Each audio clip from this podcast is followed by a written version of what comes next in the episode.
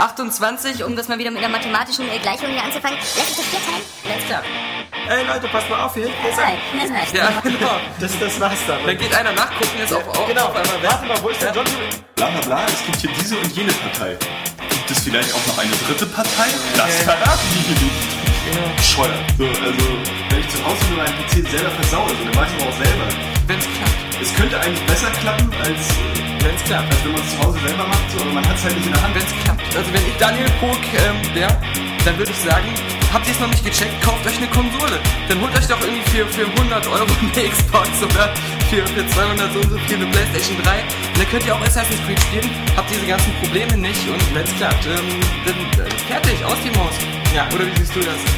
Das ist genauso. Wenn's klappt. Ratchet Clank wiederzubeleben in einem Ratchet Clank Spiel, anstatt in einem Ratchet Clank Spiel mit anderen Figuren zu spielen. Das ist wohl wahr. Du Idiot! Ging ja um die Ratchet Clank Welt. Deine Mutter geht um die Ratchet Clank Welt. So, bevor es jetzt zu aggressiv wird, ähm, das, das, das Wenn soll klappt. klappen. Das soll Wenn was es klappt. klappen, wenn es klappt.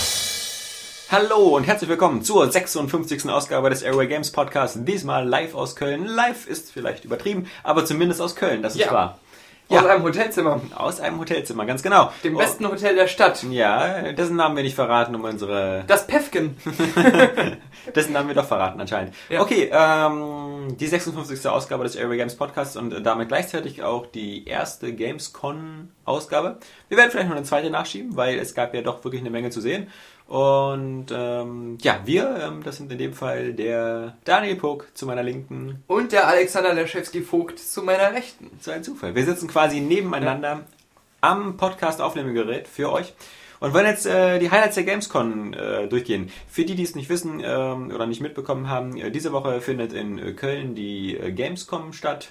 Ähm, die größte Spielemesse Europas, bla bla bla bla bla bla bla. Und ähm, natürlich ist da alles vor Ort, was Rang und Namen hat und stellt da seine neuen Sachen vor. Ähm, für Airway Games Leser und Hörer. ähm, Außer dürfte- Capcom. Aus, außer Sega und Capcom, ähm, die äh, beide auf den eigenen Stand verzichtet haben. Capcom hat gesagt, wir haben eh keine Spiele. Ja. Ähm, Dead Rising 2 bringen wir ja nicht nach Deutschland und ähm, was sollen wir euch sonst zeigen? Sega wie immer wieder, weil die Kassen klamm sind. Nee, Ja. aber bei Sega, Sega war zumindest teilweise bei anderen Ständen vertreten mit seinen Spielen. Und äh, Sonic wird dann eh wieder für die Wii alles gekauft. Also ja, nee, also, müssen sie ja nicht hier präsentieren extra. Sega war unter anderem zum Beispiel, und damit können wir gleich anfangen, am Dienstag, ähm, also sozusagen zwei Tage vor offiziellen Messestart, hat äh, Microsoft ein extra Event veranstaltet. Das nannte sich Play Day. Und ähm, das ging am Dienstagmittag los und da konnte man natürlich vor allem halt äh, diverse Kinect-Spiele spielen. Und ähm, um die Brücke zu Sega zu schlagen, da gab es dann eben auch Sonic Riders Ah, für Kinect. Das war ja so dieses äh, semi-mäßig erfolgreiche Sonic auf dem Skateboard-Spiel, ähm, was damals schon keiner so gut fand. Und natürlich ähm, jetzt so mit Kinect wird es jetzt auch nicht viel besser. das ist, ist das nicht Snowboard? Ja, Snowboard, Es soll so ein bisschen so eine SSX-Klon mit Segas Maskottchen sein, aber auch so ein bisschen Mario Kart-artig, also so dieses, dieses Ja. Knuddel-Snowboard-Ding. Aber erstmal ähm, Playday, ich finde immer alles ist äh, gefährlich, was sich irgendwie auf gay reimt. Und es reimt sich sogar doppelt auf gay. Also wenn da mal nicht äh, diverse Gay-Gay-Witze gefallen sind. dann- Ja, also ähm, es war ein Bundesprogramm. Also Microsoft hat eben, äh, das war an sich von der Idee her schon mal sehr vorbildlich, dass sie halt gesagt haben, okay, wir wollen alle unsere Produkte und alle unsere Highlights eigentlich schon mal extra vorstellen, gesondert außerhalb der Messe, damit man in Ruhe die Sachen anzocken kann. Das ist gerade bei Kinect natürlich ähm, ganz praktisch, weil Kinect selber auf der Gamescom halt äh, in so einer Art ähm, riesigen Gaskammern gezeigt worden ist, die äh, ja, so die Größe eines großen, großen Wohnzimmers haben, aber halt von außen wie so ein Aquarium aussahen, Genau. wo man reingucken konnte. Und die waren natürlich äh, immer recht belegt. Ähm, da konnte man das auf diesem Playday ganz gut anspielen. Ich selber habe ähm, Kinect Adventures angespielt vor allem. Äh, das ist ja auch mit das Interessanteste, weil es ja eben auch jeder, der Kinect äh, sich kaufen wird, wird dieses Spiel auch spielen. Ja. Ähm, es ist ja gratis mit dabei. Ist das neue Rare-Game? Ja, Muss man dazu sagen. Ein großes Ereignis. Rare haben wieder ein Spiel gemacht. Ja, es ist halt, ähm, man, man konnte da ähm, drei Minispiele anspielen. Das eine war natürlich dieses Art River Rafting, wo man auf so einem, auf so einem Boot steht, nicht sitzt, sondern steht, Ja. wie man überhaupt bei Kinect immer steht. äh, und, Bei ähm, mir steht auch immer alles. Das passt ja. Ganz genau. Und ähm, man steht auf diesem Boot und hüpft dann durch die Gegend. Ähm, es ist jetzt auch wirklich nicht, was man uns irgendwie großartig beschreiben muss oder so, wie da die Spielerfahrung ist, weil man kann sich das ungefähr vorstellen. Äh, man hüpft da Gegenständen aus dem Weg, man verlagert sein Gewicht so ein bisschen, um das Boot zu bewegen. Ähm, wenn Es sind dann jetzt wieder fünf Rollstuhlfahrer, die geknickt da in ihrem kleinen Stühlchen Verdammt. sitzen, ich wollte mir Kinect kaufen, ich hab's schon vorbestellt. Ja. Ja, für diese Zielgruppe eignet sich das Ganze nicht. Und ähm, was soll man sagen? Äh, jetzt klinge ich schon wie Kapi. Äh, Was soll man sagen? Ja. Ja, sag, sag die Wahrheit. ja, ähm, es war jetzt natürlich nicht so super impressive. Ähm, man, man kennt diese Art von Spielen von Wii und, und Co. Ähm, es, ist, es sind ein paar nette Sachen eingebaut, wie zum Beispiel diese, diese Posing-Momente, dass äh, immer äh, zwischendurch in den Levels gibt es so kleine Momente, wo man so ein lustiges Gesicht für die Kamera machen soll und diese Gesichter werden gespeichert auf der Xbox-Festplatte und können dann via Xbox ins Internet oder zum Beispiel so Applikationen wie Facebook hochgeladen Ja. werden können. Ist total witzig, werden bestimmt an den ersten zwei, drei Tagen Leute alle machen. Äh, eine Woche später dann niemand mehr.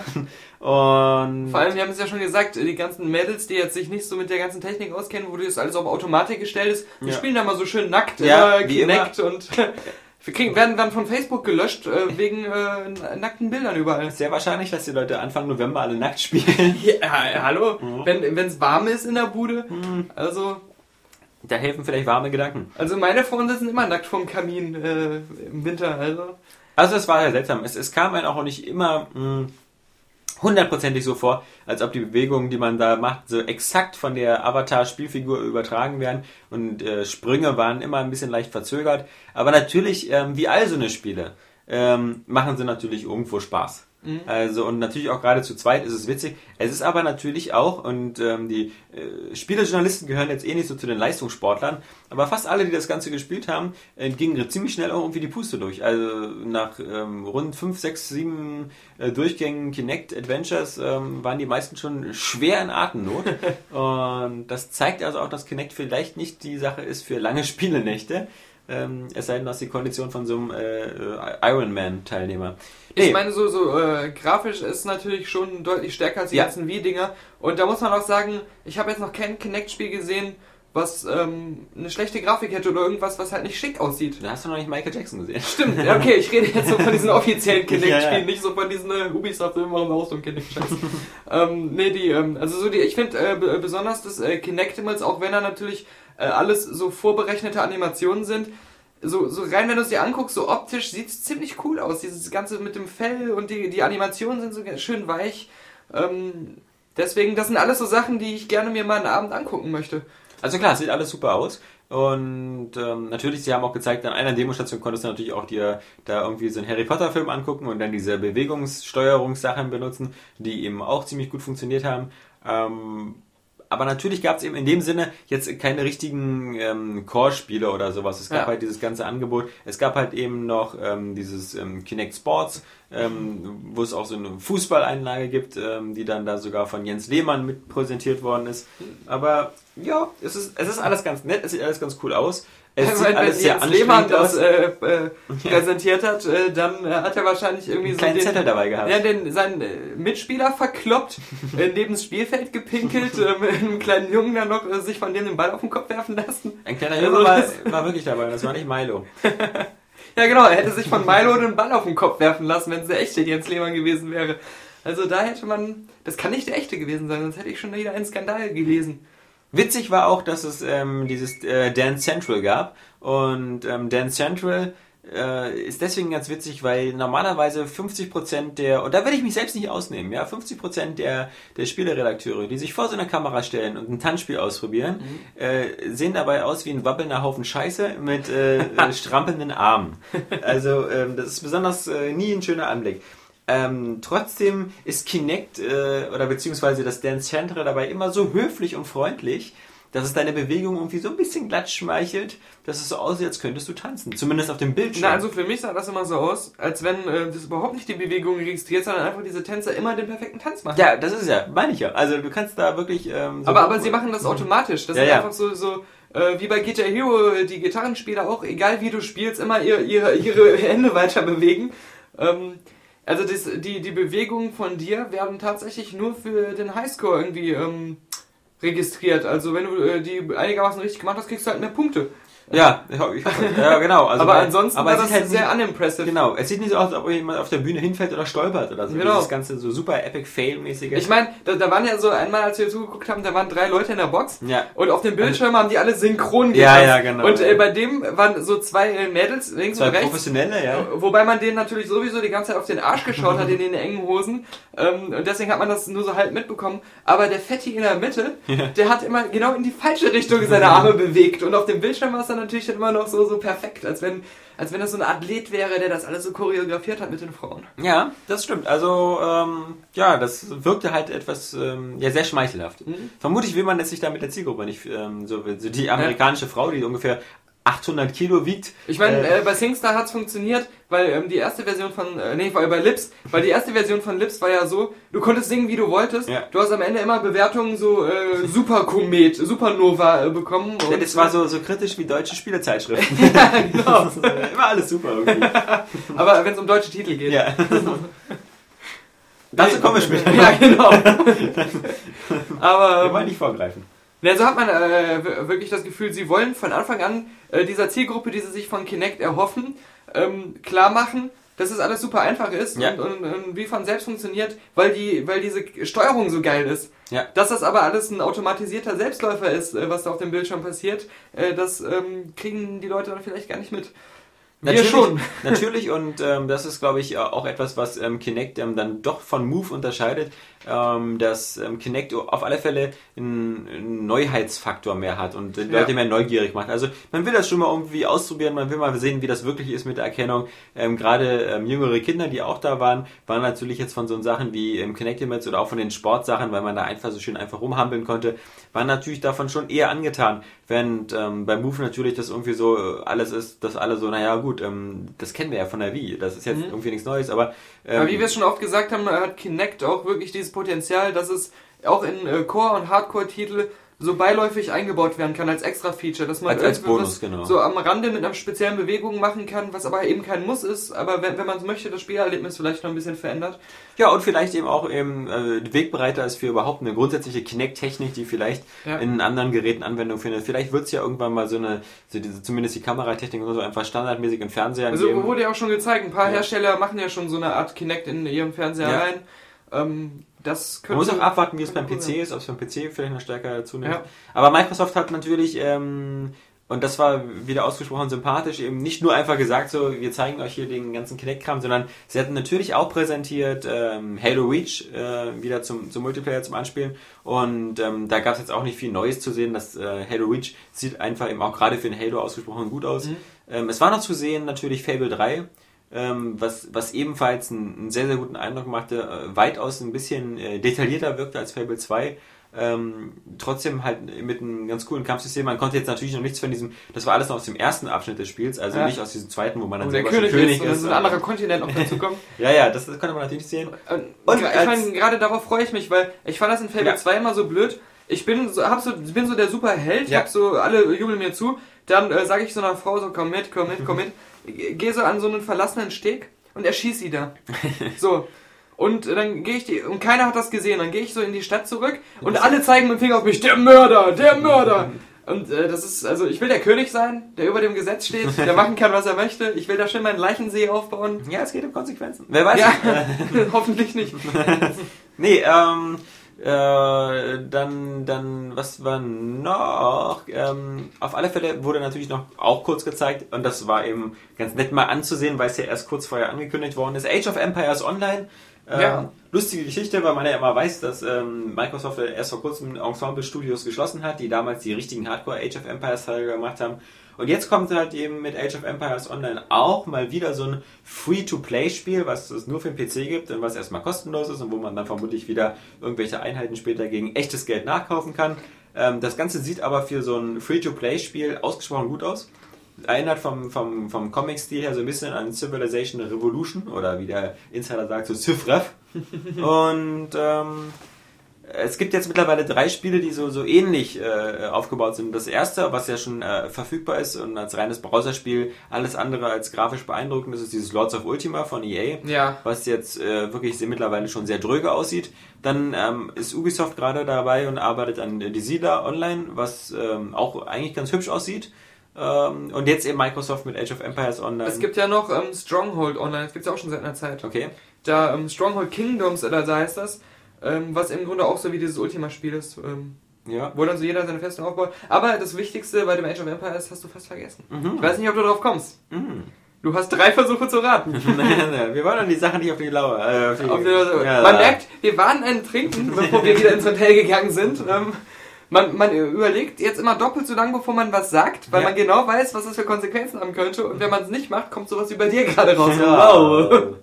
Ähm, ne, das Alphabet muss nochmal hier kurz durchgegangen werden im Kopf. Und dann sagt man, es ist von den Entwicklern äh, Robomedia. Ah, die.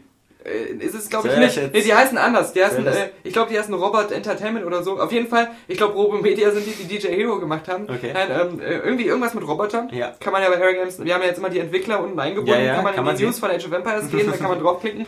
Wenn Und das Spiel schon angelegt ist, wenn das Spiel schon angelegt ist, macht das also besser nicht. Ich glaube, da war ich ein bisschen schlampig. Nein, ähm, ich habe sogar den Entwickler neu angelegt, also könnt ihr gucken. Ähm, das sind nämlich die Leute, die ähm, früher, ähm, wie hießen? Robomedia. Ensemble fünf? Studios. Nummer 5. Das, das, das, sind, das, sind die, das sind die Leute, die Age of Empires früher gemacht haben. Ja, gut. Minus 500 Leute oder so. Oh, Genau, minus Bruce Shelley, der Ja. jetzt die Siedler zuletzt gemacht hat. ähm, Überwacht hat. die sind, ähm, nein, aber das ist, das ist ja das Verrückte. Äh, dass die das tatsächlich machen. Das sind auch die, die halt bis zuletzt noch äh, Downloadable Content für Halo Wars gemacht haben. Okay. Also Da das sind, Downloadable Content. äh, was sind das denn für Nutten? Ja. Ich meine, äh, die werden da rausgeschmissen, Ja. machen eine neue Ja, Firma auf mit, mit äh, echt von ihrem letzten Groschen, die sie noch hatten, ja. Und ähm, Ja, oder wie einfallslos sind die? Wir machen wieder eine Firma auf und sagen dann zu Microsoft, Ja, äh, eben, wollt ihr Age of Empires online? ey, bitte, bitte, bitte, wir machen euch hier so ein Browser-Spiel und was ihr wollt und, und downloadable Content so viel ihr wollt. Wir werden eure kleine Treyarch-Schure. ähm, ja, Ja, man muss abwarten. Das sieht ja nicht schlecht aus. nee, sieht ja nicht schlecht aus, genau, Ja. aber es ist, ich find's kurios. aber ich äh, meine, da dieses, da dieses Bezahlmodell immer darauf hinausläuft, dass man irgendwie nach irgendwie 10 Stunden nicht weiterkommt, wenn man nicht Ja, äh, wenn- Asche das- auf den Teller Du legst. kannst das Sägewerk nicht bauen. Ja, Das ist, Leid. muss kaufen. Musst warten. Mit echtem Geld. Und Ja. zwar jedes einzelne. Wenn du expandieren willst, Ja. jedes Mal Geld in Blättern. Schauen wir mal. Was aber, und jetzt, das, für mich war es fast ein kleines ähm, Highlight, wenn man es endlich mal sehen konnte. Microsoft hat seit Jahren auf den E3s dieser Welt ähm, davon gesprochen, nämlich von Windows Mobile 7 oder Windows 7 Mobile oder Windows 7 Phone, wie auch immer, jedenfalls ähm, für sein äh, Windows-Betriebssystem für Handys. Und man konnte da die ersten Samsung-Handys in die Hand nehmen, die das Ganze drauf hatten. Ähm, diese Handys sind von der, von der Haptik meistens, so wie jetzt alle Handys natürlich versuchen von Apple zu klauen, sind halt alles so eine Smartphones äh, mit Touchscreen. Und auf dem lief halt dieses Windows 7 und das war dann doch schon ganz nett. Die Spiele, die darauf liegen, vor allem ein Spiel, was hieß The Harvest, was so eine Art ähm, Diablo-Klon war, wo man durch die Gegend lief, ähm, sah doch ähm, sehr ansprechend aus. Ungefähr, würde ich sagen, vergleichbar mit guten iPhone-Spielen, wenn nicht sogar ein Tick besser. Ähm, was kann auch daran liegen, dass diese äh, Windows äh, 7 Handys, glaube ich, von der, von der Prozessorleistung auch ein bisschen über der technischen Spezifikation des iPhones liegen. Aber ähm, da bin ich jetzt kein Area Mobile Experte, deswegen möchte ich mich ja nicht so sehr aus dem Fenster lehnen. Und natürlich für, für, für Leute, die halt das Ganze von der Xbox gewohnt sind, halt ganz cool, ähm, dass man sich da eben mit seinem vorhandenen Xbox Live Gamertag anmeldet. Und, und jetzt natürlich das Wichtigste, es gibt Gamerscore für diese Spiele. Genau. Die Spiele kosten halt auch wieder so im Rahmen äh, wie, wie Xbox Live Arcade Spiele zwischen 5 und 10 Euro.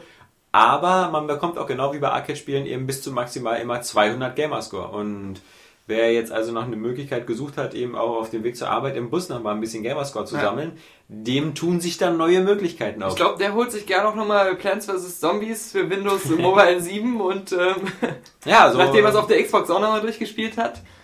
Also für mich ist das ähm, zumindest der letzte legitime Versuch, nochmal diese iPhone-Bastion als Spieleplattform anzugreifen, Mhm. was klappen könnte. Äh, ich finde das Ganze jetzt, nachdem sozusagen dieses iPhone und so ein bisschen den, den Zauber verloren hat, auch durch diese exorbitanten Preise, Und weil es jeder hat Und weil es jetzt jeder hat und weil man irgendwie auch jetzt feststellt, dass man sich zwar viele Applikationen runterlädt für wenig Geld, Ja. aber die dann auch genauso wenig benutzt.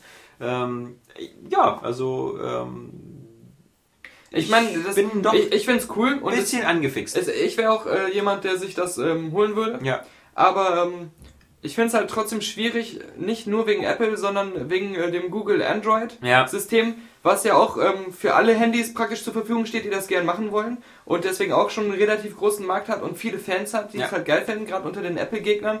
Und ähm, ich glaube, so Leute, die sagen so, ähm, ich, ich verweigere mich dem iPhone, äh, sind eher so Leute, die dann dieses Android ähm, vorziehen würden. Gerade weil äh, die vorherigen Windows Mobile äh, Sachen, die auch immer auf diesen ganzen Organisern waren, ähm, so einen schlechten Ruf hatten, weil die so oft abgestürzt sind, so ruckelig liefen. Ähm, sehe ich da halt viele Hürden für Microsoft, um sich damit ähm, weitläufiger durchzusetzen. Ich denke, Auch halt nur, cool finde. ich denke halt nur, eben, die Frage ist, wie stark äh, ist man als Xbox-Fan? Also wenn man ähm, Ja. wirklich ein großer Xbox-Fan ist, der eben auch vielleicht ähm, unterwegs mal gucken will, wer von seinen Buddies gerade irgendwas spielt, äh, dann ist das halt so ein, das, das Handy deiner Wahl. Da muss Microsoft aber auch erstmal alle ähm, Xbox Live Apps vom App Store verbieten. Da gibt es ja auch diese ganzen Freundeslisten Ja, ja. und so. ich, Wobei- weiß nicht, ich weiß nicht, wie die funktionieren und ob die funktionieren. Na, die funktionieren ja ganz einfach. Ja, ähm, äh, über die Xbox.com-Seite Du oder musst, so. ja, oder auf jeden Fall, das Fiese ist, dass du ja deinen Account und auch dein Passwort da angeben musst. Ja. Deswegen würde ich das auch Sehr niemals machen. ja. Bei so einem Drittanbieter, Ja. Äh, meistens ist das dann auch noch das Passwort, was man dann über, bei seiner Bank und überall hat. Macht denn so Quatsch? keine Ahnung. Ich nehme immer meinen Kreditkartenpin als, äh, mein, mein, mein Bankkartenpin hier als Passwort, also kann ich mir dann alles besser merken. Ja, das ist natürlich blöd. Dann, Ja, aber trotzdem halt, ähm, war eine ganz schicke Sache. Die, sah, die Spiele sahen zumindest technisch ganz gut aus.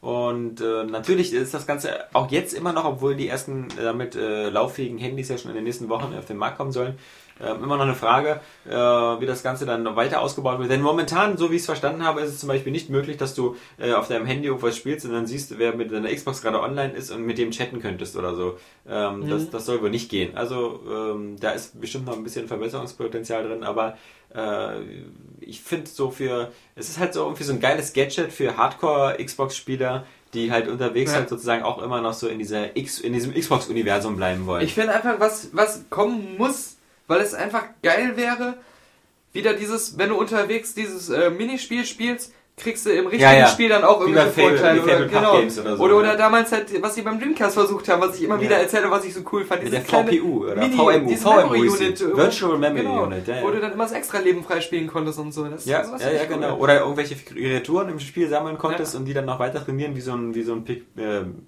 Tamagotchi. Ja, ja. Wie so ein Pikachu. wie so ein Tamagotchi. Nee, ähm, das war's ähm, zu dem Microsoft Play, der Dienstagmittag war. Danach konnte man ähm, etwas äh, quer durch Köln fahren und äh, sich zur Electronic Arts Pressekonferenz begeben. Was man da erlebt hat, das habt ihr vielleicht schon in dem Ticker gelesen. Ähm, auf Deutsch fast gar nichts. Ähm, Ja. Es war zumindest genug Platz da. Das war von EA alles sehr gut organisiert. Ähm, der einzige, der gesteinigt und gekreuzigt gehört, äh, ist der äh, Penner, der für den Sound zuständig war. Denn das Ganze war irgendwie in, in 4,8 Trilliarden Dezibel. Ähm, das ist schön, wenn man nachts im Club ist. Weniger schön, wenn man so um 14 Uhr versucht, keine Kopfschmerzen zu haben. Ähm, und versucht dabei noch einen Ticker zu schreiben. Äh, zumal auch so eine Spiele wie die Sims Mittelalter jetzt nicht unbedingt krasser werden, äh, wenn einem die Ohren anfangen zu bluten. Also das, äh, Das passt ja mit der Folter-Thematik ja, zusammen. ja, das stimmt, aber die anderen Spiele, naja. Man hat was Neues von Dead Space gesehen, das war halt so eine ganz coole Orbital-Drop-Geschichte, wo er halt aus dem Raumschiff heraus äh, in eine Luftschleuse steigt und dann auf den Planeten runterfällt. Das sah alles sehr geil aus, aber ähm, da erzählt man jetzt als Spieleredakteur irgendwie auch nichts Neues, dass Dead Space 2 ähm, mindestens, glaube ich, genauso gut wie Dead Space 1 wird, Ja. ähm, wenn nicht sogar noch mehr. Die Grafik ist immer noch ein bisschen aufpoliert und äh, wenn man halt so Spiele wie Dead Space 2 sieht, die halt äh, auch auf der Xbox 360 oder PS3 so, so absolut genial wirken und so technisch top-notch, dann hat man dann manchmal immer weniger äh, Toleranz für eben Spiele, wie wir jetzt gerade so eben mit Mafia 2 Ja. oder, oder äh, Spiele wie ähm, Gothic 4, zu denen wir später noch kommen. Ja. Ähm, Oder wie wir es liebevoll nennen, Risen 2. Aber da Risen 2 jetzt offiziell angekündigt Können wir wurde, keine Witze mehr können wir machen. keinen- diesen Witz nicht mehr machen. Ja, ähm, das sieht halt einfach klasse aus und äh, wird, wird ein Hammerbrett und wir Ja. müssen nicht mehr so lange warten. Der, Hammerbrett. der ein Hammerbrett, aber nicht der Mann von Angelina Jolie. Nee. Nee, äh, und ansonsten war natürlich noch die Knüllermeldung, dass Mass Effect 2 im Januar für die PS3 kommt. Da freut man sich für die PS3-Besitzer. Ähm, Also gar nicht selber. Weil Ja. man hat es ja schon Ja, gespielt man oder ja man hat es nicht gespielt, aber dann hat es einen nicht interessiert. Ja, es ist, es ist, es ist eine sehr seltsame, seltsame ähm, Politik, ähm, die dahinter steckt. Man kann da nicht die richtige Motivation erkennen, ob das Microsoft nun wieder eine zeitliche Exklusivität sich erkauft hatte oder ob ähm, Ja. Sony einfach. Äh, es ist so, man, man hat das Gefühl, dass EA mittlerweile ähm, eine, eine engere Partnerschaft zu Sony sucht. Mhm. Ähm, das merkt man ja in diesen ganzen ähm, Special und Limited Editions, wo jetzt plötzlich bei der Sony-Version immer was dabei ist. Ähm, bei der Limited Edition von Dead Space 2 ist Dead Space Extraction dabei. Ja. Das Wii-Spiel, ähm, was man mit dem Move-Controller spielen kann, was Sinn macht, weil es eben dann wie eine Wii-Steuerung ist. Ähm, bei der Xbox gibt es das bis jetzt noch nicht, ist noch Ja. nicht angekündigt worden. Bei äh, Medal of Honor gibt es halt den ersten Teil Medal of Honor Frontlines von 2002 nur bei der PS3-Version bei der Limited Edition dabei. Es ist ja auch so, ähm, ähm, bei BioWare äh, hieß es vor kurzem mal in einem Statement, dass, ähm, dass sie es cool fänden, dass sich ihre Spiele so oft verkaufen und dass es auch richtig äh, viele Millionen immer sind. Aber sie würden schon immer neidisch so zu anderen rüberblicken, die dann mal 25 Millionen mit ihrem Spiel verkaufen. Und, und sie sehen jetzt nicht unbedingt, dass ihre Spiele so viel schlechter sind. Nee. Und äh, das ist, glaube ich, sowas, was, ähm, was auch dazu geführt hat, dass sie da umgedacht haben. Dass, Ja, genau, dass sie eben vielleicht da eben auch wieder auf Multiplattform Ja. gehen und sich sagen, okay, dann nehmen wir die 3 Millionen von dem PS3 Eben. auch noch mit. Ist natürlich immer in dem Fall nur problematisch und das gab es eher selten in der Spielegeschichte, dass man wie bei Mass Effect halt, den ersten Teil gibt's nur für die Xbox, Und damals PC. ja auch von Microsoft Studios gemacht worden, genau, PC, also von Microsoft Studios gepublished worden, Spiel war ja auch von Hardware. Ja. Und eben äh, Mass Effect 2 jetzt nur für PS3, äh, ja. Mass Effect 2 jetzt eben auch für PS3, äh, vermutlich mit irgendeinem Video oder mit irgendeinem Anleitungsheftchen, wo drin steht, was bisher geschah. Genau. Ähm, Im Weltraum ist eine Geschichte passiert. Im- also, Im Weltraum hört sich keiner dies schreien. ist die Fortsetzung. so. Nein, ähm, was ich so seltsam finde, Was ist, aber jetzt klar sein muss, Ja. hoffentlich, ist, dass Mass Effect 3 parallel für PS2 3 und Xbox 360 kommt. Nee, erst wieder Mass Effect 4. Mass Ja. Effect 3 wird das Ja, kleines nicht- Heftchen im, in Ja. der Packung sein. Ähm, ich finde es halt so verrückt, dass ähm, Mass Effect 2 im ganzen letzten Weihnachtsgeschäft und äh, halt so ähm, im- um den Release rum und so ähm, als Xbox 360 Spiel so stark beworben wurde. Von Microsoft auch. Also es hieß, es war immer so dieses, das ist ein Xbox 360 Spiel Ja. und ähm, und dieses sich gegenseitig stark reden, das konnten wir auch nur auf der 360 so geil machen und also von der PC-Version wurde ja nicht so gesprochen. so und ähm, und, und dieses wirklich demonstrative Zusammenhalten, das ist dann auf einmal so weg. Ja, ja. Und, und, ähm, und man hat auch so, ähm, ja, das ist einfach irgendwie so voll seltsam. Das ist ein voll seltsames Gefühl. Ansonsten gab es nicht viel seltsame Gefühle bei EA. Ähm, Sims ähm, 3 war natürlich ein großes Thema für Konsolen und wird vermutlich auch von den Verkaufszahlen ein großes Thema sein. Ich habe den Eindruck, es wird kein großes Thema bei, bei euch da draußen sein, weil ähm, ja, die Sims 3, okay, ich meine, selbst Daniel, du bist ja so einer, der ab und zu noch Sims gespielt hat, Ja, ähm, aber auch nur, weil du irgendwelche Vergewaltigungsszenarios ich habe mir am hast. ersten Tag sogar die Sims 2 zweimal gekauft. Warum das? Naja, also es war um, äh, weil ich es mir gekauft habe, mein Bruder hat sich auch gekauft. Ah, ja, damit ihr das zusammenspielen könntet.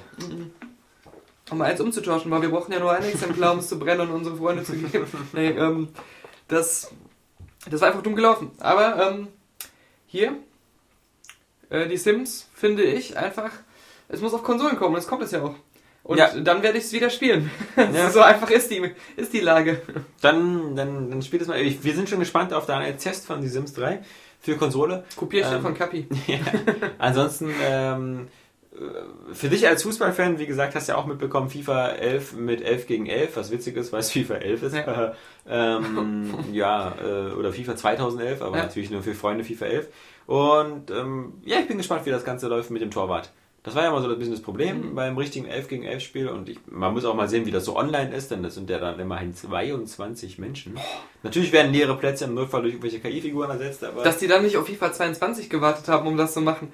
Das ist ja verblüffend. Echt sehen, wie das ist, weil meine, ich, ich erinnere mich noch früher beim, beim Schulsport oder so, da war das ja beim Fußball ähnlich wie beim Basketball, dass es immer mal zwei, drei ganz gute und schnelle gab, Ja. die das Spiel unter sich ausgemacht haben und die anderen acht äh, Sind immer über den Ball weniger- gestolpert. nee, die anderen acht hatten mehr so Statistenrollen. äh, ja, mal gucken, wie das da bei, bei FIFA ist. Aber Na, natürlich ich- wird es wieder das beste FIFA aller Zeiten. Ich, äh, ich find immer, fand immer cool an FIFA, wenn äh, der Ball von meinem Spieler zu weit entfernt war, habe ich einen Knopf gedrückt und ich war sofort wieder bei einem anderen Spieler und konnte ja, weiterspielen. ja. Und es Jetzt ging bist immer. du nur dieser eine. Eben, und diese ganzen lästigen Sachen, so Stellungsspiel, wenn der Ball nicht da ist und so, hat alles die KI für mich gemacht.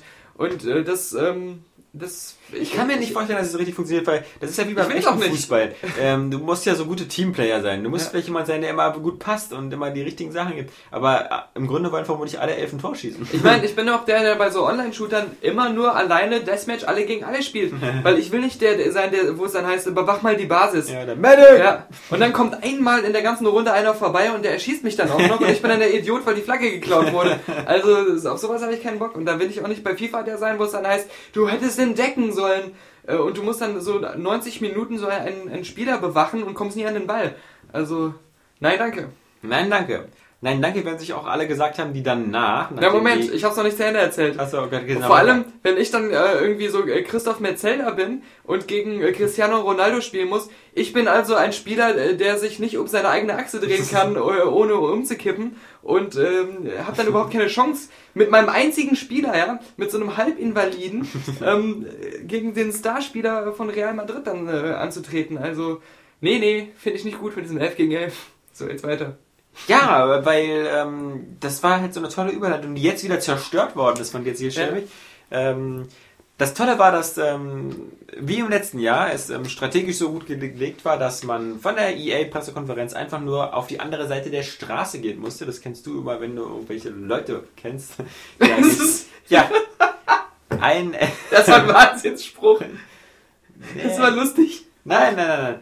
Ähm, leck mich doch am Arsch. Nein, ähm. nee, äh, genau. das Nee, gut. also genau, also jetzt, jetzt äh, Ja, dieses. dass du äh, nur machst, wenn jemand, über- wenn du Ja, ja, ja, nee, also Straße auf die gehen, Straße dass du nur machst, wenn du jemanden kennst. Du musstest von der EA-Pressekonferenz einfach Ja. nur auf die andere Straßenseite gehen und ähm, da war die Sony-Pressekonferenz. Theoretisch hat das im letzten Jahr auch ganz gut geplant. Gepla ge ja, fun funktioniert. ge geplatzt, ja. Geplatzt. Geklappt. Wie man in Köln sagt, das hat gut sagen- geplatzt. Ja, es hat, es hat immer gut geklappt, wie im letzten Jahr, in, äh, wie zu sehen war. Aber dieses Jahr hat es dann nicht so gut geklappt. Mm, Man konnte auf die andere Straßenseite gehen und stand dann erstmal vor Ja. dem Palladium, wo die Sony-Pressekonferenz war. Was jetzt bei dem Wetter nicht ganz so erfreulich war, weil es dann eben nach einer gewissen Zeit auch noch ein bisschen angefangen hat zu tröpfeln. Nur sind wir alle keine Weicheier, aber trotzdem war es unangenehm, rund anderthalb Stunden äh, draußen zu stehen und darauf zu warten, dass man eingelassen wird. Dass dann ungefähr 500 Journalisten aus der ganzen Welt in einen Raum kommen, der zwar groß genug war, aber in dem nur 50 Stühle standen, was also Ja. so eine Art... Das ähm, haben die Organisatoren der Love Parade alles geplant. ja, äh, da fehlten nur Fluchttunnel und äh, das Stuhlsystem wurde anscheinend von jemandem gemacht, dem so eine Art Hardcore-Reise nach Jerusalem vorschwebte. Ähm, ja, dann nahm man da schnell Platz und ähm, dann war plötzlich die Erwartungshaltung riesig, weil man sah, oh, verdammt, da vorne in der ersten Reihe sitzt ja auch wieder der Kaz Hirai, der Sony-Chef aus Japan. Und da dachte man natürlich, oh, oh, oh, wenn jetzt nicht sofort eine PSP 2 vorangekündigt worden ist und Tja, was war? Ähm, es war das übliche PS3 Statistiken, Excel-Listen, Festival, das eben die sich verkauft wie geschnitten Brot und ganz super ist. Und dass es sie jetzt in neuen SQs gibt, also in neuen Verkaufseinheiten, mit einer größeren Festplatte, mit einer 320 GB Festplatte und Eine 160er. eine oder? 160er Auto. Die 160er löst die alte 120er Ja. ab. Und das gab's alles schon äh, vor einem halben Jahr in Japan Das und äh, äh, wundert jetzt keinen, dass genau. es auch irgendwelche Move-Bundles Genau. gibt. Also Move-Preise gab es auch erstmals, jetzt 39,99 für den Move-Controller, 29,99 für dieses Nunchuck-Teil. Mhm. Und ähm, habe ich jetzt das Gefühl, das wurde schon dreimal angekündigt, diese Preise, auch die genau, Europapreise. man- Es sieht alles genauso aus wie vorher, riecht genauso. Ja. Es wurde jetzt nicht irgendwie die weiße PlayStation 3 angekündigt, die es ja in Nee. Japan zum Beispiel gibt. Es wurde auch überhaupt nichts zur PSP gesagt. Man hatte fast den Eindruck, ähm, äh, Sony versucht Ja. einfach so die Konkurrenz, die sich da am Horizont abschneidet, durch den Nintendo 3DS einfach so wegzulächeln. Und äh, ja, es Ja. gibt wieder eine tolle PSP. Leider, wer auch nicht da war, war Kevin Butler, obwohl noch mindestens drei Witze darüber gerissen worden sind. Ähm, ja, und dann sollten dann auch schon so die, die großen Überraschungsbomben knallen. Und das war eben vor allem halt Insomniac. Insomniac, äh, was eben auch da war, in Form von zwei äh, Producern ähm, stellte seine beiden neuen Titel vor. Und das Witzige ist, wenn man, wenn man, wenn man, wenn man jemanden fragen würde aus der Branche, oder ach, da muss man nicht aus der Branche sein, da muss man einfach nur irgendwie äh, Insomnia kennen. Woran könnte Insomnia jetzt arbeiten? Man würde, wenn man gemein ist, einfach sagen, na bestimmt an so einem neuen Widget und Clank oder an einem neuen Resistance. Und äh, das ist, klingt dann aber eher so wie, äh, naja gut, ähm, das ist gut, dass nach Star Trek 11 aus Star Trek 12 kommt. Ja. Oder woran arbeitet das äh, Team von FIFA 10? Ja, genau. Ja. Ja, ja, genau. Und genauso überraschungsarm war es auch mit der kleinen Tatsache, dass natürlich von Resistance 3 nur ein Live-Action-Trailer gezeigt worden ist, den ihr bestimmt auch schon auf der Seite gesehen habt, ähm, der ganz gut gemacht ist, aber natürlich ganz gut Stimmung macht, aber mein Gott, der sagt nichts über das Spiel aus, außer dass man da eben in so einem Zug durch die Gegend fährt und wieder eben in, in, in den Resten von Amerika mit irgendwelchen Aliens kämpft. Und das andere Beispiel, und jetzt wird es ein bisschen kritisch, weil, wie man vielleicht weiß, äh, ich ein ganz, ganz großer Fan von Ratchet und Clank Haben wir in deinem letzten Ratchet einen Clank-Test gelesen? ja, genau. Ähm, du bist ein kleiner Backstabber-Penner. ähm, und ähm, auch wenn es keinen Test zu A Crank in Time gibt, man möge sich einfach an eine 9 von 10 denken an dieser Stelle. Äh, ja, und äh, Ratchet Clank, klar, mein, meine große Fanliebe beruht natürlich vor allem noch auf den vier Teilen aus der PS2, aber eben auch auf den PS3-Titeln. Und es gibt ein neues Ratchet Clank, aber es ist, es ist ungefähr genauso erfreulich wie ähm, Bioshock 2. Denn bei Bioshock 2 hat sich auch keiner gefragt, äh, wann gibt es endlich Multiplayer in Bioshock? Und Noch genauso, nicht mal die Entwickler von Bioshock 1, nee, wie, wie wir festgestellt haben. Aber äh, es gibt jetzt plötzlich Ratchet Clank All for One. Und was ist das? Ein Vierspieler-Koop-Spiel ähm, was so aussieht wie New Super Mario Bros. Äh, Wii, bloß halt in 3D und chaotisch und mit einem völlig unpassenden Spielsystem, nämlich mit dem von Ratchet Clank. Denn jeder weiß, dass Ratchet Clank basiert vor allem halt auf Action mit äh, Waffen, die man aufrüsten kann und die meistens den ganzen Bildschirm verwüsten. Und wenn man das nur zu viert spielt und dann die Kamera wegzoomt, dann wirkt das alles irgendwie verdammt fisselig und, und unübersichtlich. Und es ist eher am coolsten Ratchet zu spielen. Und da müssen Das kommt noch dazu. Es gibt, es gibt drei Charaktere, die man ja. spielen, äh, vier Charaktere, die man spielen kann. Natürlich halt Ratchet und dann kann man ihm auch Clank spielen. Ähm, das geht ja noch. Das mhm. ist ja noch irgendwie halbwegs witzig, weil man ja auch in den Ratchet und Clank Spielen meistens auch Abschnitte hatte, in denen man nur Clank gespielt hat. Aber nein, man kann ihn auch noch als Captain Quark spielen oder eben als Dr. Nefarius. Ähm, das ist dann ungefähr so, als ob du irgendwie, ja, weiß ich nicht, bei den Paralympics wählen kannst, welche Sportart du nehmen willst. Oder bei Star Wars auf einmal Lea spielst. Ja, genau, ja, genau. Oder, oder, oder Dada Bings. Genau. Ähm, das macht halt sogar keinen Sinn. Oder das macht, würde auch keinen Sinn machen, wenn du so bei Star Wars irgendwie äh, in so einem Team aus Luke Skywalker, Han Solo und äh, Darth Vader.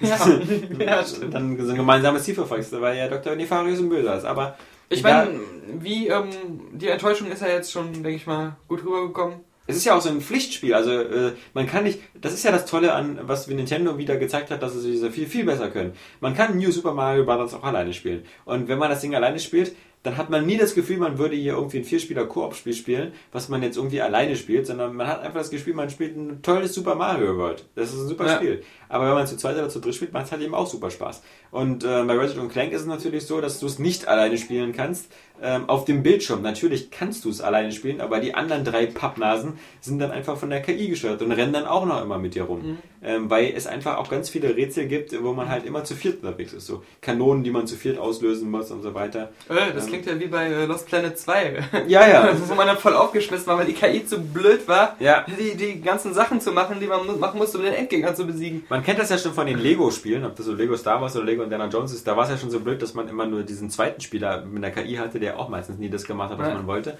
Und deswegen. Aber äh, wie motiviert kann so eine Insomniac noch sein, wo man genau weiß, die haben ihre Multiplattform-Zukunft äh, angekündigt, ja?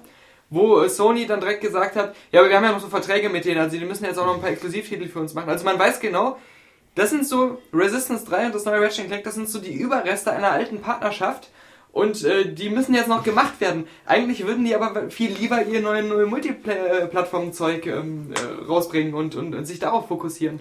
Ja, also Ratchet Clank All for One sieht jetzt auch nicht so aus, als ob da übertrieben viel Zeit investiert wird, weil ähm, durch die weiter entfernte, also während man früher noch gesagt hat, so gerade Crank in Time oder halt ja davor, ähm, äh, Future, äh, das, das sah halt so halt aus wie, wie äh, Pixel-Grafik oder sowas. Ja. Also diese Vergleiche wird man bei ähm, All for One nicht mehr anstellen. Und vermutlich ist sogar dieses ähm, Heroes on the Move für Move, wo man eben auch Ratchet spielen kann, eben, aber aus Sly Raccoon, äh, das ist vermutlich das bessere Spiel von, ja. von, von den beiden, wenn man mit Ratchet spielen will. Ähm, ja. Und ansonsten war bei Sony Pressekonferenz eben auch nur wieder die übliche. Es, es, was gab es alles im Vorfeld? Aber auch für beide, sowohl für EA als auch für, für Sony, gab es wieder eine enorme Erwartungshaltung. Bei EA haben sie wieder gesagt, ne, das ist doch keine Frage, die stellen Mass Effect 3 Trailer vor. Nee, ja, genau. gab's nicht. Ähm, bei Sony haben sie alle gesagt, ja, die werden bestimmt erste Infos über die PSP 2 nennen. Nee, gab's nicht. Stattdessen gibt's jetzt wieder im Internet irgendwelche Gerüchte, dass die PSP 2 genauso groß ist wie die PSP 3000, aber eine touch-sensitive Rückseite biegt.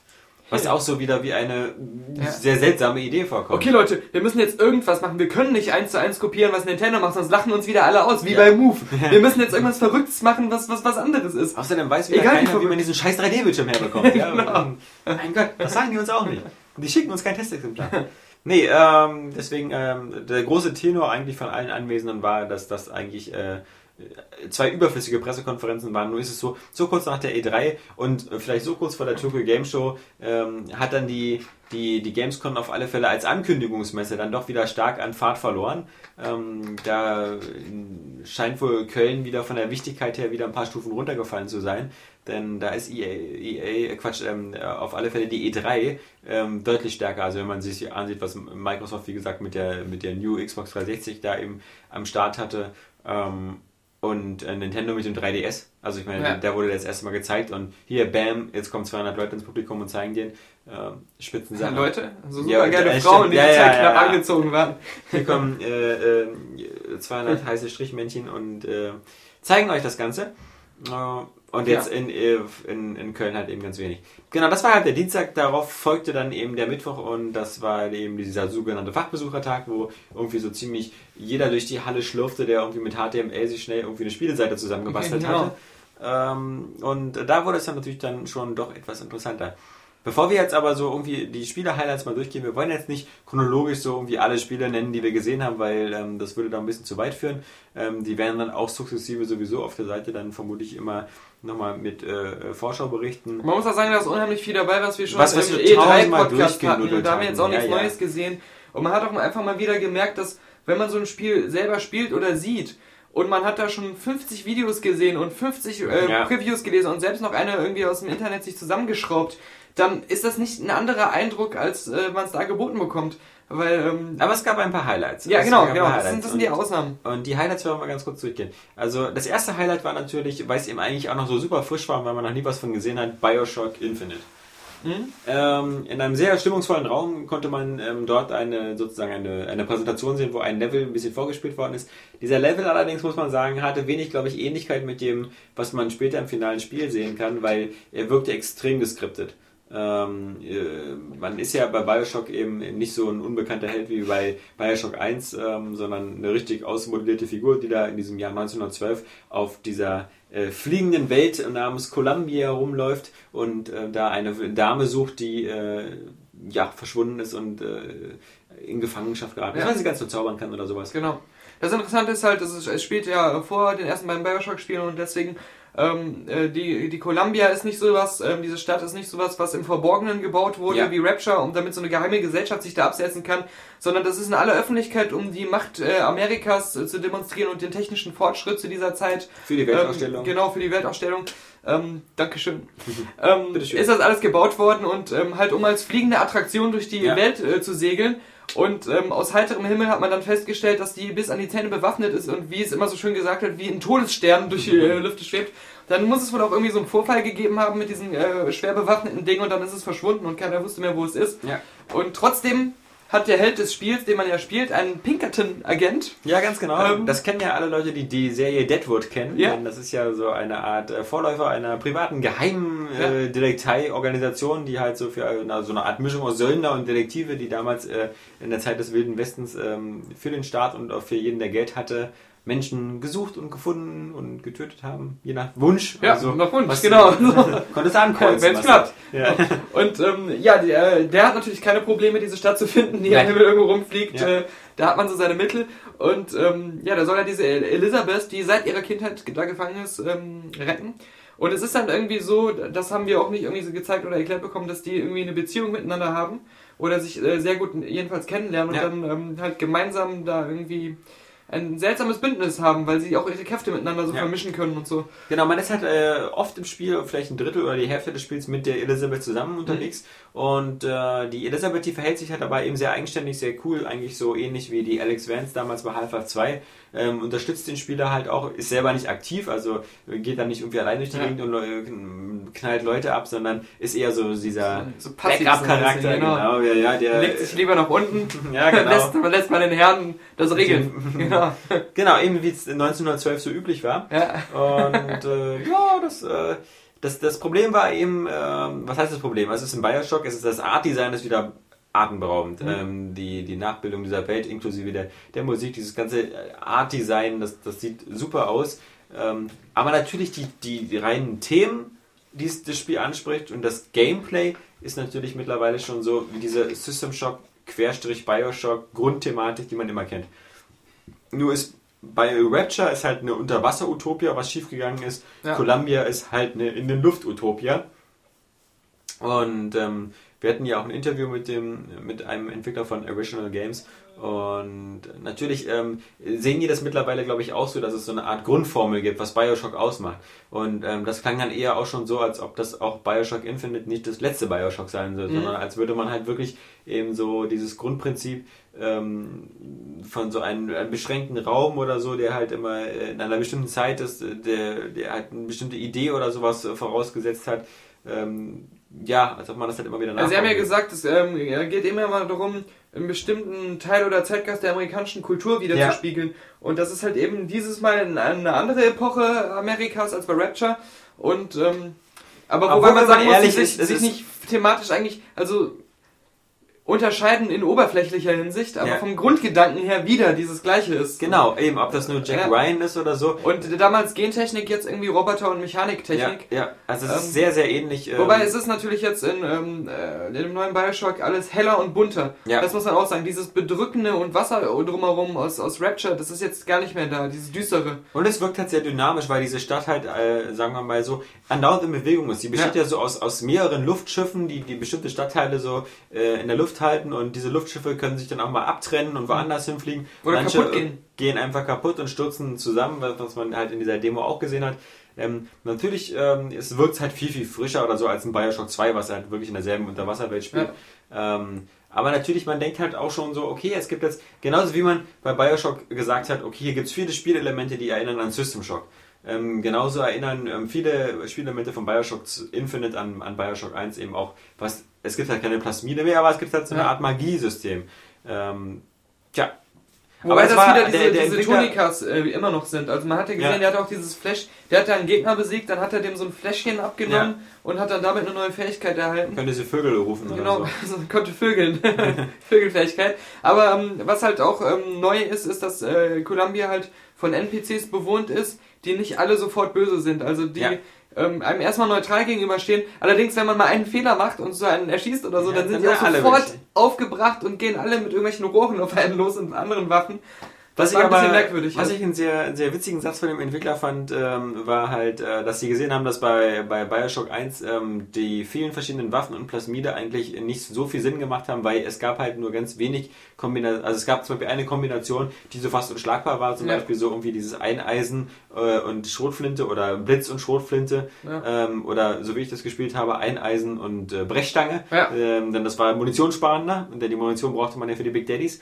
Ähm, da sagte er halt, das gibt so bei, Bio, äh, bei, bei, bei den Entwicklern von Original Games gibt es halt dieses Motto, ähm, wenn du nur einen Hammer hast, dann sieht für dich alles wie ein Nagel aus. Ja, und genau. ähm, das war halt ganz cool gesagt, weil sie natürlich jetzt versuchen, eben äh, viel mehr Spielsituationen zu schaffen, wo man halt nur mit einer bestimmten Kraft oder so weiterkommt, wo man das halt wirklich notwendig ist. Mhm. Was ja, wie gesagt, bei Bioshock 1 wirkt das halt immer sehr aufgesetzt, wie wenn man dieses Feuerplasmid bekommt, musste man plötzlich für eine Zeit lang andauernd überall Eis wegschmelzen, damit man irgendwie weiterkam später im Spielverlauf gar nicht mehr. Oder, oder genau ja. wie, wie zum Beispiel die Telekinese-Fähigkeit, äh, die man am Anfang bekommen hat. Dann, dann durfte man gleich an so einem Houdini-Splicer ausprobieren, dem man was zurückgeworfen hat. Ich fand's äh, halt äh, so blöd, ja nie wieder. wenn du deine ähm, Plasmidenergie voll aufgeladen hattest, hattest du praktisch keine Angst mehr, weil egal was um die Ecke kommt, ich kann erstmal meinen äh, Superplasmid einsetzen ja. und es ist erstmal so gestoppt und ich kann äh, meine nächste Handlung einfach so durchführen.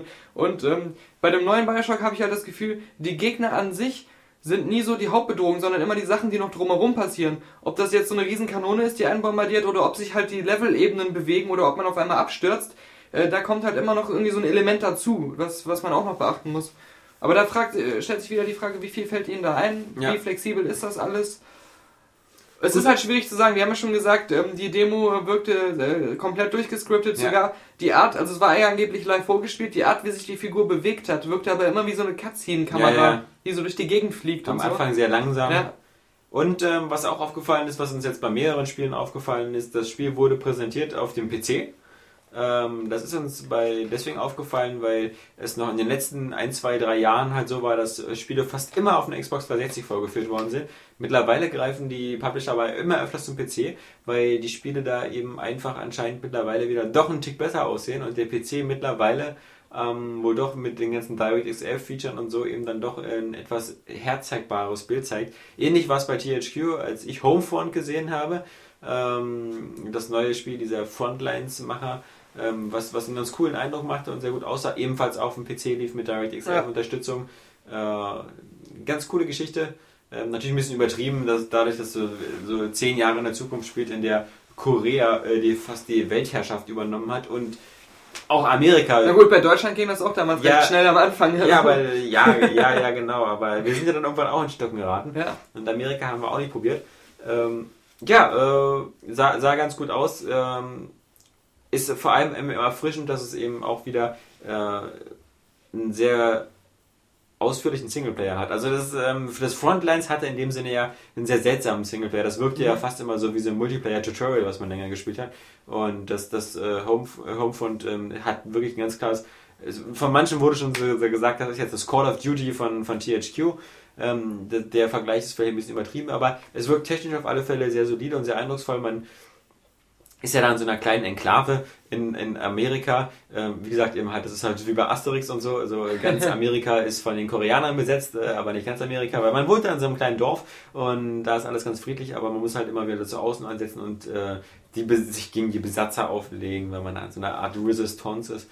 Und ähm, dann geht man dann äh, so, so einen kleinen Angriff auf so eine Art Einkaufszentrum, ähm, woran man schon sieht, was ist so dieser, Haupt, dieser, dieser Hauptvorteil von Homefront ist, dass halt die Kampfschauplätze halt immer alle in Amerika liegen und äh, halt so allerweltsgegenstände sind. Ähm, so wie Einkaufszentren oder wie irgendein Sportplatz oder sowas. Was jetzt auch nicht so neu ist, weil das bei Call of Duty Modern Warfare ja auch schon verwendet worden Klar, ist, dieses, äh, dieses Thema. Ähm, aber es sah halt ganz gut aus, weil ja auch ganz coole Waffensysteme drin waren. Da ist dann so ein Napalm-Angriff, ähm, wo die Leute alle anfangen zu brennen und ähm, das wirkt halt- Originell. Ja, das war ja. beim Napalm anfängt zu brennen. Ja, ähm, nee, das sah aber ganz geil aus, also wie halt ähm, diese Napalm-Raketen abgeworfen worden sind, Artillerie und, und natürlich auch, was man schon öfters gesehen hat, diese, diese Technik, dass es da so eine Art ähm, ferngesteuerten Riesenpanzer gab, wo man Ziele markieren konnte, dann hat er automatisch Raketen hingeschossen. Macht einen ganz guten Eindruck, kommt sowieso erst im nächsten Jahr. Das mit dem Ähm, Panzer ist cool, das gibt es ja auch bei Call of Duty Modern Warfare 2. Ja. Und die Entwickler von Homefront haben halt gesagt, sie haben diesen Panzer schon ähm, irgendwie bei der vorletzten E3 präsentiert. Und ähm, da war bei Call of Duty äh, noch nicht, nicht davon die Rede. Ja. Und äh, dann, als sie Call of Duty gespielt haben selber, haben sie sich nur angeguckt bei dem Level und haben so gesagt, okay, wo hatten die diese Idee wohl her? ja, man weiß Aber das Ding gibt's ja wohl auch in echt, also Ja. sollen sie sich mal nicht so anpassen. Ich habe ja bei ähm, THQ... Ähm, Dein heimliches Highlight. Ne, erstmal ähm, so. War, das Warhammer. Dein, dein Ja, heimliches Warhammer, Lowlight. Äh, Space Marine gesehen. Nein, schlecht war es jetzt nicht. Also es ist natürlich ähm, von Relic, die sich sehr gut mit Warhammer auskennen, weil sie auch die Dawn of War Spiele gemacht haben. Ja. Und ähm, das, ähm, es ist eine von, so, so optisch natürlich eine ähm, detailgetreue Umsetzung des Warhammer Franchises. Äh, man kämpft als äh, Space Marine, so als Superkämpfer äh, gegen die Ork. Man ist halt so ein bisschen wie der Master Chief, ähm, der auch immer sehr offensiv vorgeht und ähm, auch, auch mal so mit, mit zehn kleinen Orks sich einen Nahkampf äh, mit so einem Kettensägenbajonett äh, liefert. ähm, hat keine, originell. Äh, genau, hat aber keine Coverfunktion wie bei Gears of War, weil sie gesagt haben, es funktioniert in so Spielen nicht, in so Third-Person-Shooter. Ja, äh, Äh, ähm, ja, äh, ein leises Lachen von äh, Cliff genau. Vor allem bei, bei Spec Ops The Line äh, später haben die Entwickler gesagt, wir haben ein Cover-System gemacht, weil das muss einfach heutzutage ein guter Shooter sein. Ähm, nee, äh, die Sache ist halt nur, es sieht irgendwie so ganz nett aus, ähm, ist irgendwie so grundsätzlich die Darksiders Engine ähm, mit ein paar ähm, zusätzlichen Effekten, gerade so die, ähm, diese ganzen Orks und so sind ganz cool animiert, aber sie haben eine Mission gezeigt, die angeblich ähm, von, vom Anfang des Spiels ist und sie haben eine Mission gezeigt, die soll nach 80% des Spiels sein. Und ähm, das sah beides exakt gleich aus. Äh, Da scheint nicht sehr viel Abwechslung geboten zu werden. Und es war halt immer so ganz nett für so einen, so einen simplen Action-Shooter, aber nie wirklich, ähm, dass es einen aus den Socken gehauen hat oder äh, sich richtig intensiv angefühlt hat. Ähm, kann man so im Auge behalten, ist sicher für Fans ein super Ding, aber ich glaube jetzt nicht, dass es eine ernstzunehmende Konkurrenz für die ganzen großen Shooter ist, die jetzt in nächster Zeit rauskommen. Ist auch schon wieder ziemlich lange in der Entwicklung. Ja, das stimmt, genau, genau. Also mal sehen, aber hat einen äh, Koop-Modus, ähm, der ganz interessant dann sein könnte, weil es eben nicht, nicht so kompliziert ist. Und beim Koop ist es dann immer so ein Vorteil, weil man so ganz locker spielen kann. Soundeffekt. Bling. äh, Red Faction, das neue, kann man noch kürzer sagen. Also es wirkt echt wie ein, ähm, ein Fake von ähm, Dead Space, äh, der Ja. halt ähm, nur in gr- größeren Höhlensystemen immer spielt, wo man halt überall noch so Ruinen äh, stehen hat, weil die Menschheit halt versucht hat, sich ähm, unter der Erde vor irgendeiner Bedrohung zu retten auf dem Mars. Alles, was man aus dem Vorgängerteil kannte, ist halt inzwischen niedergemäht worden. An der Oberfläche existiert gar nichts mehr. Und unten äh, ist dann auf einmal auch äh, diese Bedrohung ausgebrochen. Das sind irgendwelche Monster. Und äh, da stehen halt auch nur noch Ihr. Verrückten, was habt ihr genau. getan? Und man läuft, und diese Monster sehen halt wirklich exakt eins zu eins wie die Necromorphs aus äh, Dead Space aus. Die gibt's dann halt in verschiedenen Größen. Äh, allerdings hat man nie so diese, dieses Horrorerlebnis, weil man halt so super coole Waffen hat. Und man, äh, äh, da kommen dann ganz viele Monster auf einen zu, man knallt die einfach so ganz locker ab, steigt zwischendurch in den Mac, ballert ein bisschen rum. Ähm, dann kann man die Monster halt auch besiegen, indem man irgendwelche Ruinen einstürzen lässt und man hat eine Maschine, ähm, die äh, macht besonders äh, Strukturen kaputt, die das Gebäude halt, ähm, wo halt die wirklich die Stabilisationspunkte sind, damit man die ähm, ohne viel Aufwand gezielt perfekt einstürzen lassen kann. Ähm, dann gibt's äh, wieder so eine Schwerkraft-Manipulationskanone, wo man die Monster mit in Stasis versetzen kann. Ja, und, originell. äh, genau. Ähm, und was vielleicht ganz nett ist, es gibt eine Reparaturkanone. Damit kann man halt alle Strukturen, die kaputt gemacht wurden oder die schon kaputt sind, wieder aufbauen. Das ist halt ganz nett. Du kannst selbst ein äh, sieben Stockwerke hohes Hochhaus, äh, was unter der Erde nicht so oft zu finden ist, aber kannst du damit wieder wieder errichten lassen. Das erinnert wiederum fast ein bisschen an Singularity. Ja, genau, genau. Aber es, es ist halt leider, die Kulissen sehen so super unspektakulär. Es sind immer die, diese gleich aussehenden Höhlen gewesen, die da gezeigt wurden. Und ähm, das ist ähm, ja so, so enttäuschend, wenn man den Vorgänger kennt. Ja. Weil er so cool war. Da gab es diese verschieden thematisierten Maßgebiete. Ja. Es war nie zu anders, um ähm, den Spielfluss zu zerstören, aber es war immer so abwechslungsreich, dass man gerne weiterspielen wollte. Und deswegen ähm, hat mir das so viel Spaß gemacht und das Neue, das lässt mich so absolut kalt. Mhm. Also das ist, ähm, ist halt auch gerade, weil Dead Space 2 so super aussieht, auch auf den Konsolen, ist es halt schwer, daran Gefallen zu finden, muss ich ehrlich gesagt sagen. Muss ich ehrlich gesagt sagen. Muss ich ehrlich gesagt sagen. Ja. Ja, weil man ja sonst, weil die Kollegen ja bei Previews oft sagen, ähm, da will ich nicht so kritisch sein. Ja, ja. Da sage ich mal, das könnte noch was werden, aber bei Red Faction sage ich. Das ist auch wieder schade, weil man schauen. irgendwie, ähm, der, der, wie gesagt, der letzte Teil Red Faction Guerilla hat ja wirklich sehr vielen Leuten, uns eingeschlossen, super viel Spaß gemacht. ja, also wir gehörten zu denen, die es mit am besten bewertet ja, haben. ja. Und das ist ja auch wirklich ein klasse Spiel gewesen. Und Ja. warum man aber jetzt irgendwie nicht, nicht einfach so auf den vorhandenen Stärken und so aufbaut, sondern stattdessen halt so ein, wie gesagt, Red Faction lebt halt auch davon, so von dieser Zerstörung. Ja. Und die ist halt einfach besser, wenn ich in der Oberfläche bin, weil ich da einfach größere Strukturen bauen kann, als wenn ich da so in so einem Tunnel rumrenne. Genau. Auch wenn ich weiß, dass Red Faction seine Ursprünge auch eher in Tunnelsystemen hatte.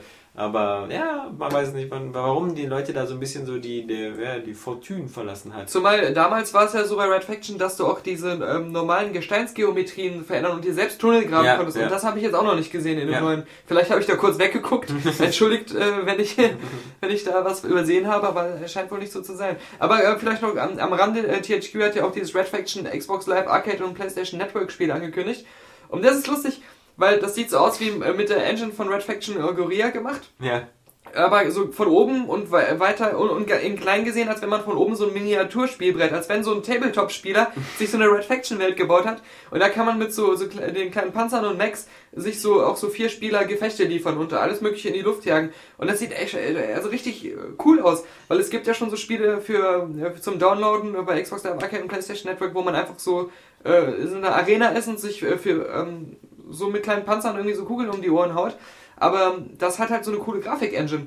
Ja. Und deswegen wirkt es so hochwertig und ähm, das kann ich mir vorstellen, dass es ähm, mehr Spaß macht als das diese komische Armageddon-Spiel. Ist auch billiger. genau. Mal schauen. Ja, weil denn du warst ja ganz begeistert, als du danach irgendwie warst bei Spec Ops, Ja. was ja von unseren Berlinern Kollegen von Jager Development gemacht wird. Und da spielt ja Sand irgendwie eine ganz große Rolle. Und Sand. Ja, ich, ich fand das bis jetzt immer so unspektakulär, weil das so irgendwie so, ja, das sah so aufgesetzt aus mit diesem ganzen Sand, der aus jeder Ecke rieselte und äh, da als taktisches Element benutzt werden kann. Ja, also für mich, abgesehen von äh, Halo Reach und natürlich ähm, Crisis 2, was ich auch ähm, inzwischen, also zumindest auf dem PC, sehr beeindruckend finde, ist, ähm, ist das mein Shooter der Messe eigentlich gewesen bisher. Weil ähm, es sieht erstmal, war natürlich auch die PC-Version total gepolished und also richtig geil aus. Richtig schön scharf und super coole Effekte, so dieses mit dem Sand und so, sieht total echt aus. Ähm, es ist hell, es ist äh, nicht nur von der Beleuchtung hell, sondern auch, weil der Sand natürlich so äh, Licht reflektiert und alles. Ja, ja, wie Schnee. Ja. Aber es, es spielt ja in so einer postapokalyptischen Welt, wo halt- Wie originell. Ja, aber, aber nicht ist eine, die so düster und kap ähm, doch kaputt schon, Ja. aber nicht so eine, die so düster und depressiv aussieht, Sondern düster und sondern lustig. das Coole ist, weil halt überall Sand ist und alles vergraben hat, die ganzen Gebäude darunter, die sind noch intakt im Prinzip. Die sind halt nur ausgestorben, da sind über irgendwo mal die Scheiben zerbrochen, da ist halt ein bisschen Sand reingekommen. Aber im Grunde ähm, sind die Sachen da drin, da, da ist man zum Beispiel in einem Museum unterwegs und das ist dann nicht so verrottet wie bei Fallout, sondern das ist alles bunt und mit so, da gibt es sogar noch ein Aquarium, wo Fische drin rumschwimmen, die keiner gefüttert hat, die haben sich wahrscheinlich gegenseitig immer aufgefressen, wieder Kinder bekommen, so einen kleinen Zyklus gebildet. Aber, ähm, ähm, und, und das, äh, das wirft dann so coole Licht- und Schattenspiele an die Decke. Also, du kannst halt, du bist halt, du hast halt diese Sandoberwelt und so ganz viele kleine Levels, die dann ähm, in diesen Gebäuden drin sind, die Abwechslung reinbringen und die sehr originell sind und die auch wirklich so Archi von der Architektur her ähm, total ähm, überwältigend äh, gestaltet sind. Ich bin wirklich hin und weg von dem Spiel. Ja, genau. Ähm, aber halt ohne so Levelübergänge auch. Das heißt, ähm, das ist immer so ein, so ein fließender Übergang. Du bist halt in diesem Museum, hast dann so ein Gefecht und zerschießt dann die großen ähm, Scheiben am Eingang. Und dann kommt erstmal wieder so ganz viel Sand von außen rein. Und dann kannst du über diesen Sand halt wieder nach draußen äh, gehen und dann geht's dann einfach wieder in der Oberwelt weiter und du musst zum nächsten Zielpunkt. Und was mir halt wirklich gefallen ist, dass die, ähm, du bist immer mit zwei anderen Figuren unterwegs. Wenn ich mich nicht irre, hätten sie auch einen Koop angedeutet, aber Da hast du auch gerade weggeguckt. die, ähm, genau, vielleicht habe ich auch in der Überwelt geguckt Gerade und weggehört. Weggehört. ähm, die ähm, reden die ganze Zeit, aber wirklich so, als wenn das echte Menschen wären. Die sind halt ständig im Dialog mit dir. Und das Coole ist halt, dass ähm, sie auch durch diese Welt gehen, als wenn sie vieles gerade erst entdecken. Und, Mhm. und du hast halt immer das Gefühl, die sagen die Sachen, die du auch selbst gesagt hättest in dieser Situation. Mhm. Das wirkt halt immer sehr authentisch. Verdammt, wann gibt's endlich was zu ficken? Genau. ja, genau. Wenn ich hier raus bin, dann erstmal duschen und äh, ficken.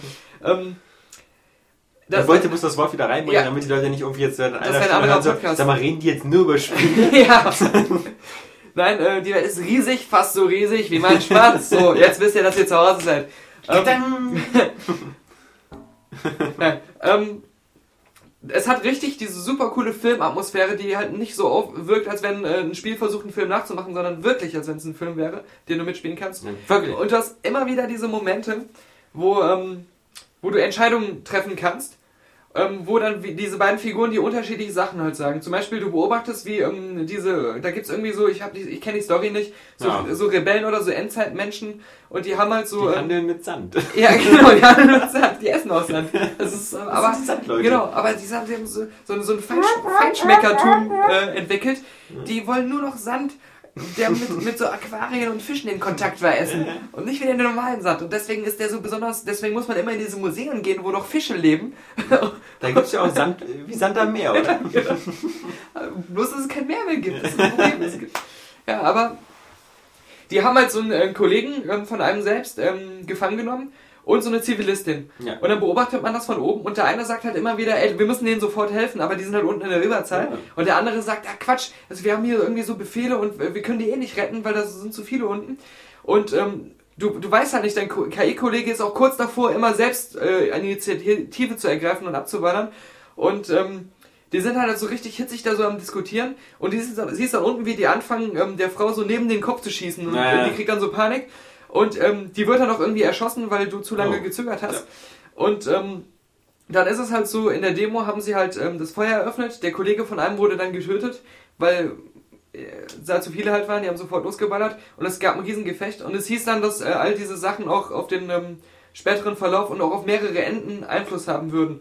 Und dazu muss man sagen, es ist nicht so eine Open World wie bei Fallout, sondern es ist alles ähm, halt auch Schlauchlevelmäßig. Ja. Du bist immer auf so festen Bahn unterwegs, deswegen ähm, wäre es halt interessant, ähm, weil man kann sich halt ähm, sehr gut vorstellen, dass es wirklich so wäre, dass diese Sachen dann richtig Ja. Einfluss nehmen, weil es halt wäre. Aber Ja. erinnerst du dich an einen äh, Schlauchlevel-Shooter, wo es wirklich mal so war? Ich sag mal Sense of Time. Ich, mir, mir nur durch den Kopf ganz viele Sandwitze. Ja, okay. ähm, ja, aber das, Ob ich diese, mich an einen Schlauchlevel-Shooter erinnere, wo es wirklich mal so war, Deus Ex? ja, aber der war, der war halt wieder, auch wieder offener, also, Naja, gut, das waren halt immer, aber das Ja. war jetzt auch nicht in Open World Spiel Genau, oder genau. so, sondern es waren ja im Grunde Ja. immer so instanzierte ja, kleine Gebiete. genau. Aber ist halt total anders. Ja. Ja, aber was ich halt so super fand, dass in diese ganzen ähm, Events und so immer ähm, äh, fließend eingebunden waren. Und dadurch, dass du halt ähm, alles im Prinzip machen konntest, auch einfach nur da bleiben und warten konntest, ähm, wirkte das auch nie wie so ein, ähm, wie ein geskriptetes Event. Sondern wie was, was einfach passiert.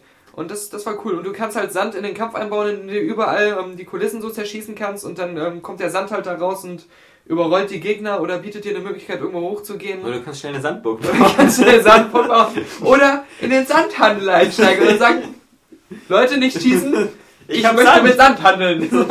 Welchen habt ihr denn zu bieten? Ich war gerade im Museum bei den Fischen. Ich habe diesen frischen Fischsand. genau. Und ähm, ja, da gab es dann diesen coolen Moment, der auch schon mal angedeutet wurde, dass man ähm, aus so einem Gebäude rauskommt und dann oben auf der Straße. Kommt da eigentlich auch irgendwann der Sandmann? das Sandmännchen? Enter the Sandman. ähm, sie, äh, du kommst halt oben auf die Straße Und und du siehst. musst aufpassen, beim Sandmännchen gibt es nämlich Schlafsand. Ja. Der wirft immer diesen Schlafsand ins Auge, wo sich die Kinder immer die Augen zuhalten. Das ist gefährlich. Ich meine, auch das Google Street Car ist voll einfach. Es müsste nur einmal um ein Haus rumfahren, weil es komplett mit Sand voll ist, wie jedes Gebäude. Ja. Könnten sie dann daraus die ganze Weltkarte zusammensetzen. Wird sich niemand beschweren.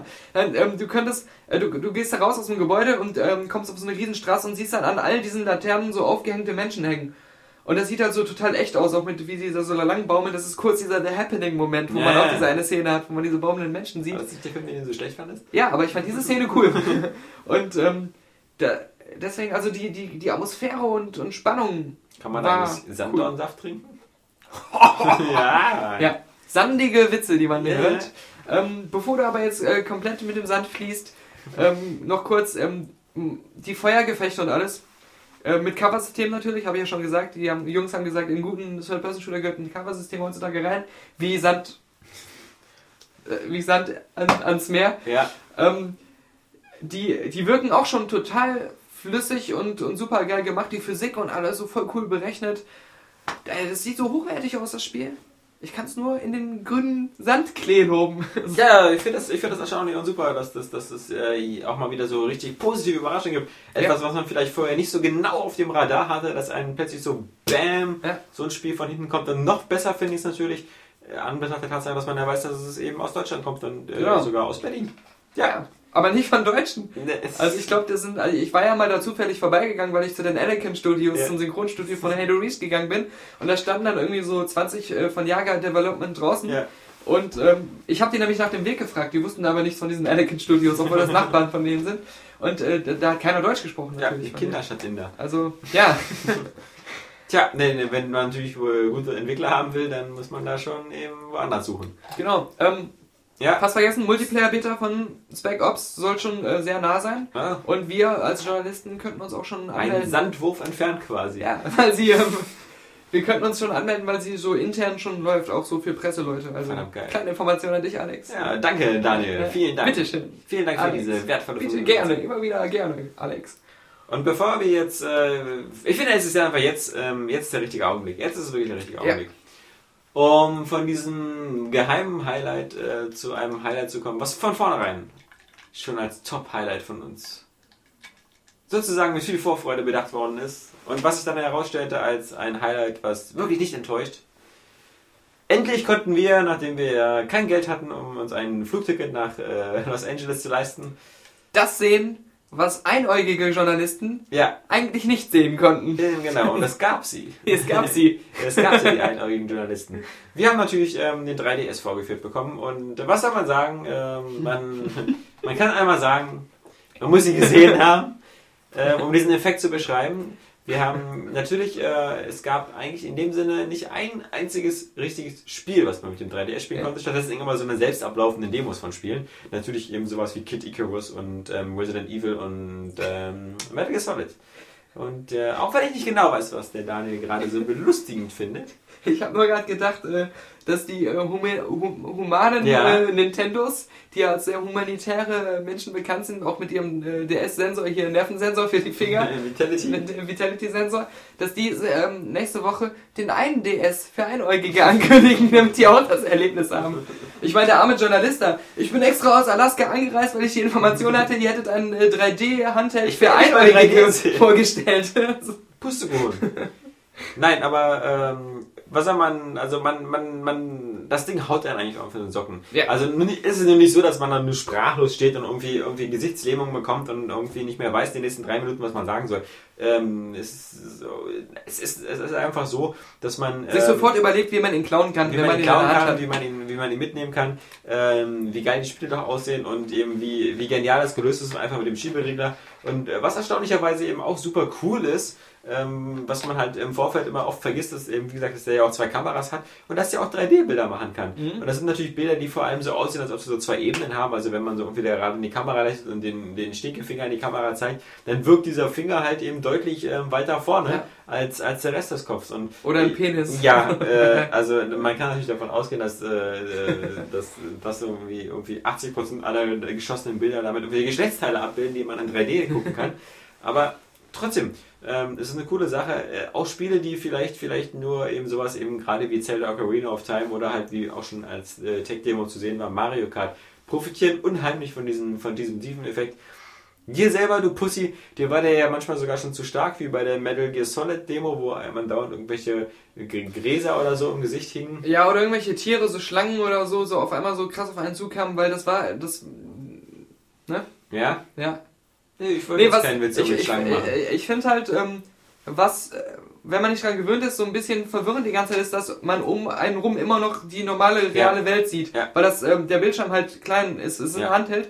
Und deswegen hat man in der Mitte, sind die Augen auf diesen 3D-Effekt fokussiert und rumherum Gibt's ist es alles 3D-Effekt normal. ja. Und das hat mich am Anfang so ein bisschen abgelenkt. Und wenn dann sowas wie Metal Gear richtig dieses, diese schn schneller auf einen zukommenden Sachen, ähm, die auch so richtig darauf ausgelegt sind, einem so ins Auge zu springen, das hat mich dann immer so ein bisschen, ähm, da war ich, bin ich einfach nicht dran gewöhnt. Das, aber trotzdem fand ich es klasse. Also dieses, dieser, dieser Effekt vor allem, du hast keine Brille auf, äh, Ja.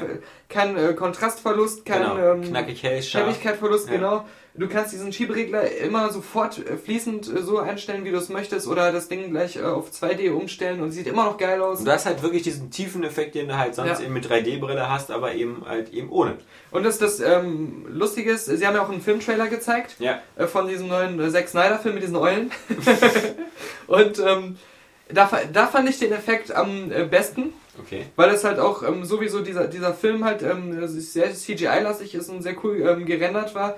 Und ähm, da der Effekt einfach super geil gemacht war. Nur, da ist es dann wieder so, den würde ich niemals darauf gucken wollen. Also Ja. so Filme gehen gar nicht, weil mir dazu einfach der Bildschirm zu So klein klein ist. ja. Also das, ähm, so für, für Filme ist das jetzt nicht so interessant, aber ähm, da gab es äh, Spiele, die halt den Effekt eher so dezent eingesetzt Ja. haben, da war es eigentlich am coolsten. Ja, ja. Ja.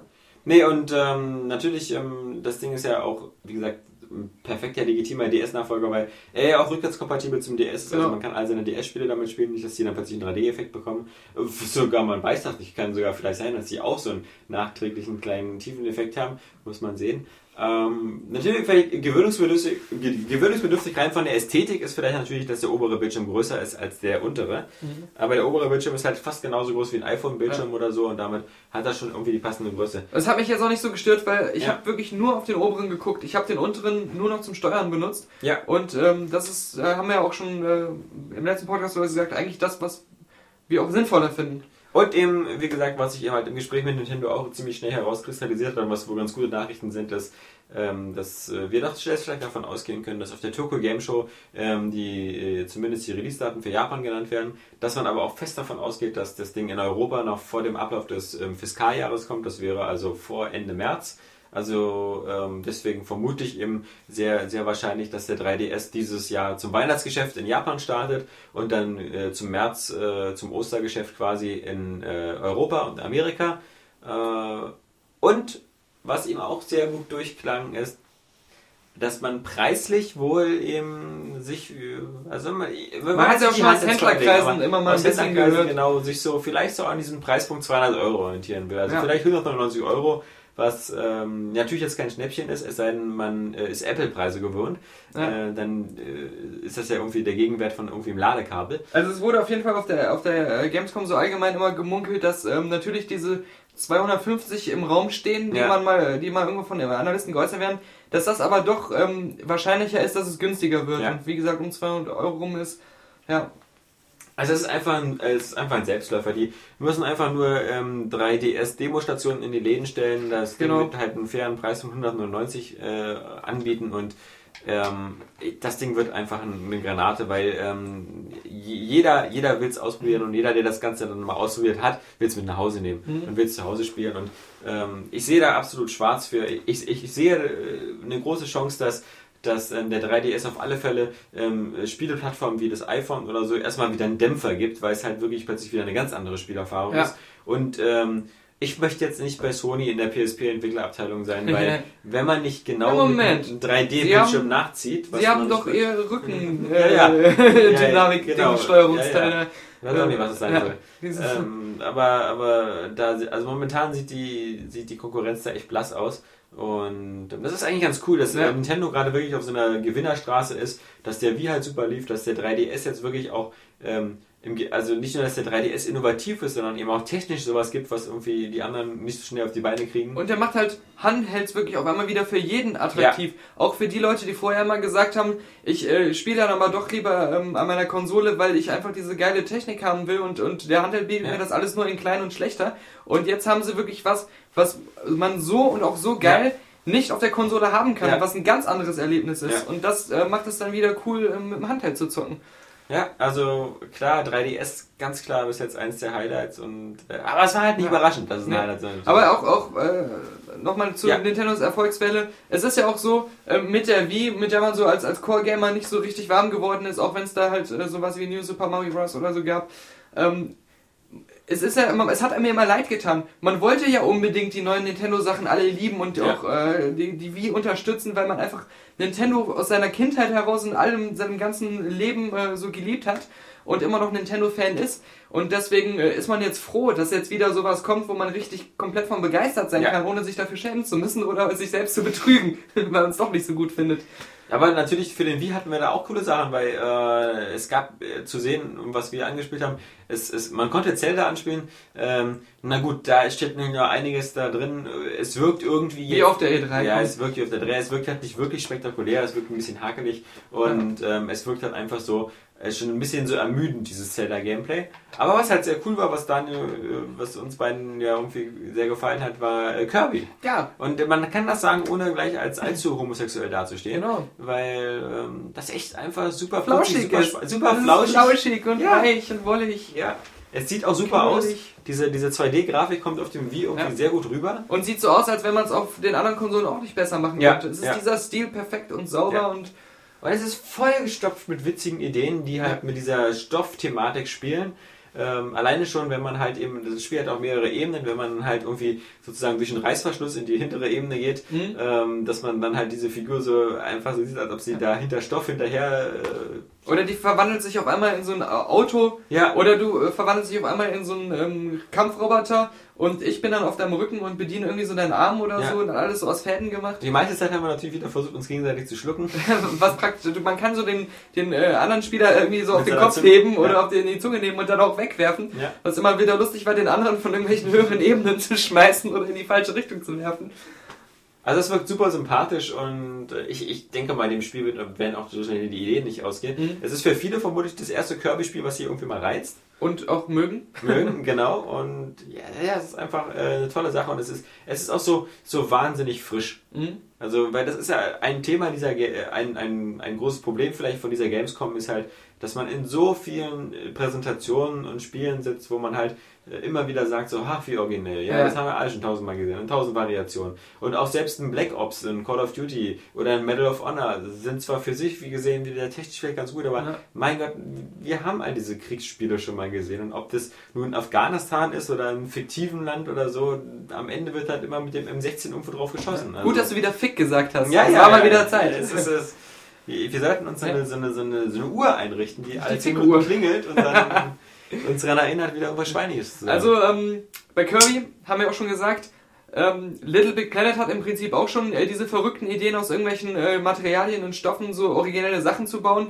aber das ist so unzugänglich. Ja. Und ähm, dieses Kirby, das spielt sich super flüssig und schnell und du hast immer alles sofort begriffen und äh, es funktioniert dann auch gleich so perfekt und jede Bewegung sieht so aus, als wenn der Spieldesigner das so vorberechnet hätte, auch wenn es alles ähm, gerade von dir gesteuert wird. Und ähm, das wirkt so wie aus einem Guss. Es ist, äh, ist echt super. Und ähm, es ist im Prinzip auch, ähm, bei der magische Stift hatte man auch immer so ähm, ziemlich originelle ähm, Designideen.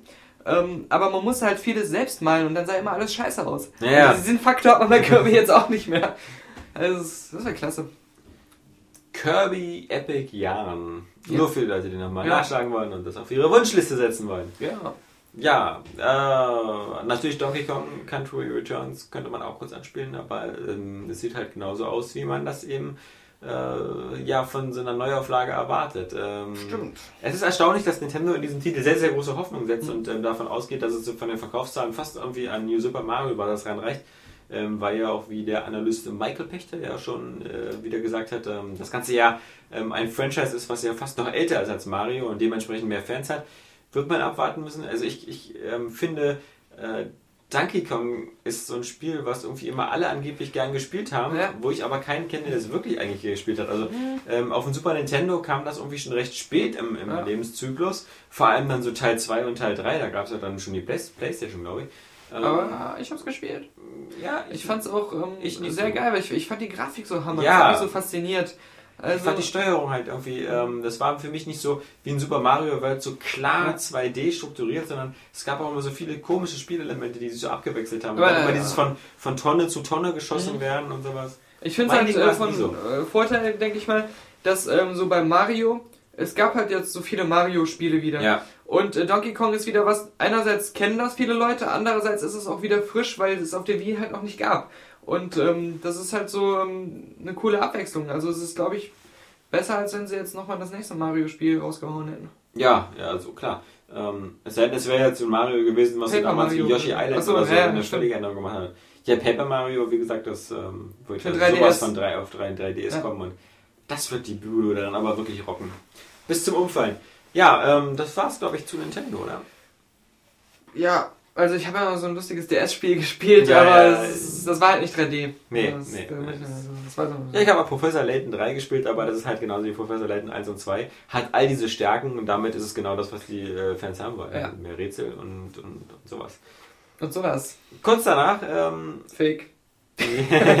War wieder Zeit. ja, sorry, die Figur war abgelaufen. Genau. Kurz danach ähm, haben wir uns angesehen ähm, Deus Ex Human Revolution. Stimmt, Da sind wir beide sehr große Deus Ex-Fans genau. und wir sind mit etwas geteilter Meinung rausgegangen. Deiner war doch etwas kritischer als mein. Ja. Also ich bin der Meinung, dass Deus, dass Deus Ex Human Revolution sehr, sehr, sehr treu auf den Faden Mhm. von Deus Ex wandelt. Eins. Und, äh, Deus Ex 1, ja. ja, aber zwei traf das ja eigentlich auch zu. Aber ich fand schon so die ersten, wo man so am Anfang durch diesen kleinen Stadtabschnitt Ja. äh, gewandert wurde, ähm, das hat mich extrem schon an Deus Ja, Ex 1 ja. erinnert. Und nicht nur der ganze optische Stil, sondern auch, ähm, ähm, was da für Leute waren, diese Penner so irgendwo im Hinterhof und so. Das äh, hat mich teilweise fast eins zu eins an bestimmte Stellen aus Deus Ex 1 Das erinnert. Es wurde ein Abschnitt gezeigt, wo es ganz einfach war. Man war einfach, äh, man hatte die Aufgabe, äh, in ein Polizeirevier einzubrechen und dort äh, im Leichenschauhaus ähm, so ein äh, Nanochip, äh, so ein Leichen, Nanochip aus einer Leiche zu entfernen. Und äh, da gab es dann drei verschiedene Wege, die uns auch gezeigt worden sind. Und das waren halt so ähm, ziemlich drei klassische Wege, wie man sie eben auch von Deus Ex kennt. Entweder man konnte einfach reingehen und alles abknallen, was sich bewegte. Äh, und sich dann so seinen Weg freiballern in die in das Leichenschauhaus. Ähm, Wenn es geht, nicht als Leiche, sondern eben als der Einzige, der überlebt. Zuschauer. Ja. ähm, das Ganze bei dieser Sequenz, wo halt sehr viel geschossen worden ist, fiel natürlich auf. Und das ist halt witzig, weil es eben genauso wie bei Deus Ex 1 oder 2 ist. Es ist halt kein reiner Shooter, deswegen wirkten die Schießereien auch so ein bisschen hakelig. Was auch daran lag, allein schon an diesen ganzen Optionen, die man auch hatte. Man konnte ja irgendwie, man kann seine Waffen aufrüsten, man kann Explosivgeschosse hinzufügen, man, man kann halt auch sehr viel machen. Aber ich finde halt, äh, ich fand halt da, man, man merkte, dass es noch weit von der finalen Version entfernt sein muss. Also ich fand es auch technisch, wirkt es unausgereift. Immer dieses ins Cover-System gehen und so. Ja, es wirkt das immer- wirkt immer er sehr ruckelig und nicht ganz optimiert. Auch äh, wie die Granaten geflogen sind oder wie die Gegner reagiert haben und so. Das wirkt halt schon so unfertig, dass man sich nicht richtig, dass ich mir nicht richtig vorstellen konnte, ähm, wie das ähm, dann nachher Spaß machen soll. Die anderen beiden Lösungswege waren natürlich. Also für mich sah das wie gesagt aus wie Alpha-Protokoll, habe ich dir ja schon gesagt. Ja, aber, aber grafisch auf jeden Fall nicht wie Alpha Ja, ein bisschen besser, aber so, sehr, so, sehr so von der aus. Hackelig- oder Undynamischkeit her. Ja. Ähm, was witzig war, wenn man die Mission beginnt, dann äh, wie, wie für leicht äh, äh, geistig zurückgebliebene Spieler wird einem noch gesagt, irgendwie, dass man drei verschiedene Lösungswege hat. Und auch genau Ähm, wie die sind. Ja, genau, nämlich, dass man entweder sie, sich äh, durchballert oder versucht, sich reinzuquatschen oder einfach den Hintereingang nimmt. Mhm. Und ähm, das wurde halt auch kurz gezeigt, wie man eben von hinten sich da durch einige äh, Eckgassen und sonst was, damit etwas Kletterei, äh, Kletterei und dann durch den Weg durch Luftschächte da reingehen konnte. Ähm, und dann ein bisschen mit Tarnfähigkeiten, Sicherheitskameras ausweichen, das kennt man ja alles, die man auch entweder hacken kann oder so. Ähm, Wobei ich sagen muss, ähm, es, es gab so ein, so ein, so ein Hacken-Minispiel, habe ich Mhm. nicht begriffen, als er mir das erklärt hat. Ja, Äh, und dann, das- als er es geschafft hat, dachte ich, das ist doch viel einfacher, als ich erst dachte. Ja, es wirkt so ein bisschen, das ist lustig wie dieses, äh, dieses eine Spiel, ähm, das, das hieß ähm, irgendwie nicht Defcon, aber das Ja, gab's auch bei stimmt, Steam. genau. Äh, Dieses, ja, das war auch äh, so ein Hackerspiel. ja, ne? ja, genau. Und wo man eben auch aufpassen musste, dass man eben, welche Route man im Oh. Netz nimmt und dass man eben die Server so abschirmt, dass Und wenn man entdeckt wird, ist man auf einmal unter Zeitdruck und Ja. Also vielleicht ist es sogar auch eine super originelle Idee und kommt viel näher Ja. ans Hacken ran als alles andere, was man bisher hatte. Weil bisher war Hacken meistens sowas wie Pipe Mania oder irgendwelche anderen Aber Spiele. ich bin immer so ein Fan davon, ähm, wie es auch bei einigen Splinter Cell-Teilen hatten, dass es ganz schnell geht. Ja, Und äh, damit es nicht so den Spielfluss stört. Gerade weil ich jemand bin, der gerne alles hackt, was ihm so unter die Ja. Finger kommt. Und deswegen mal gucken. Ähm, aber ich fand es jetzt auch, es war schon, sah schon zumindest nett aus, haben sie Genau. einfallen lassen. Die Aber, dritte, die dritte, wirklich Ja. ganz kurz eben war sich reinzuquatschen und da gab es halt, halt eben wirklich sehr, sehr recht lange Dialoge, die man da führen konnte. Und das fand ich halt ganz- beeindruckend für ein Spiel, was nicht davon ausgehen kann, dass du dich da mit den Leuten wirklich unterhältst, Mhm. waren die diese, diese Dialoge eigentlich dann doch sehr gut ähm, gestaltet und sehr, sehr ausführlich. Also nicht nur irgendwie so, hallo, wie ist das Wetter? Äh, gut, ich, äh, gehen Sie bitte hier rein. Sondern ähm, da, da hat sich richtig eine kleine Side-Story noch äh, sozusagen dem Spieler aufgetan, ähm, wo man da mit äh, einem Polizistenkollegen, der da drin war, sich unterhalten hat und dann noch über einen, Vor einen Vorgang gesprochen hat, der schon ein bisschen Zeit zurückliegt und so. Und ähm, das fand ich wiederum eben ganz cool. Und das, das gab es ja bei den alten Deus Ex-Teilen halt eben auch recht häufig, dass man eben Mhm. durch Gespräche und sowas dann eben nicht nur Informationen bekommen hat, sondern eben vielleicht Sachen auch ganz friedlich lösen konnte. Und ähm, allein eben die Tatsache, dass sowas drin ist, obwohl vielleicht manche Spieler das gar nicht sehen werden, weil sie sich gleich einfach durchballern, ja, fand ich halt schon, machte diese Welt zumindest so ein bisschen glaubwürdig. es schien ja auch halt einen Storybezug zur Vergangenheit zu haben Ja. und äh, wahrscheinlich jemanden, den man auch wiedererkannt hätte, wenn man äh, den Anfang gespielt hätte und dann dahin gekommen wäre. Und äh, diese, der, der Dialog war auch so ganz nett animiert. Ähm, so von den Gesichtern her und so.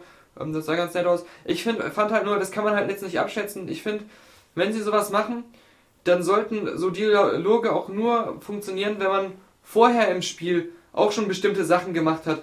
Was ich nicht möchte, ist, dass ich bei jeder Situation einfach zu einem hingehen kann, alle Dialogoptionen ausprobiere und dann ähm, das Rätsel gelöst ist und ich kann einfach durch die Station marschieren, meinen Mikrochip holen und wieder gehen. Also ich finde, da sollte schon auch irgendwie noch hinter dieser Art das Spiel zu spielen mehr stecken, als nur immer so, so ja, ja, ja, ja und freundlich zu sein. Aber das, äh, klar, also war schon, ähm, da sieht man schon, dass sie in jeden Weg irgendwie ähm, Mühe gesteckt haben, da was Umfangreiches draus zu machen und auch dem ersten Teil irgendwie treu zu sein. Ich fand halt eben, es gab viele Fans, die sozusagen befürchtet haben vielleicht, dass es jetzt Mhm. mehr actionlastiger ist ähm, und mehr zu so einem Shooter verkommt. Man kann es sich aussuchen. Ja. Ich fand halt nur, das kann aber auch an der Präsentation gelegen haben, äh, die, das, das Ballern war zu einfach und war einfach das Schnellste. Ja. Also die sind da einfach durchgegangen, haben jeden abgeknallt und waren total übermächtig.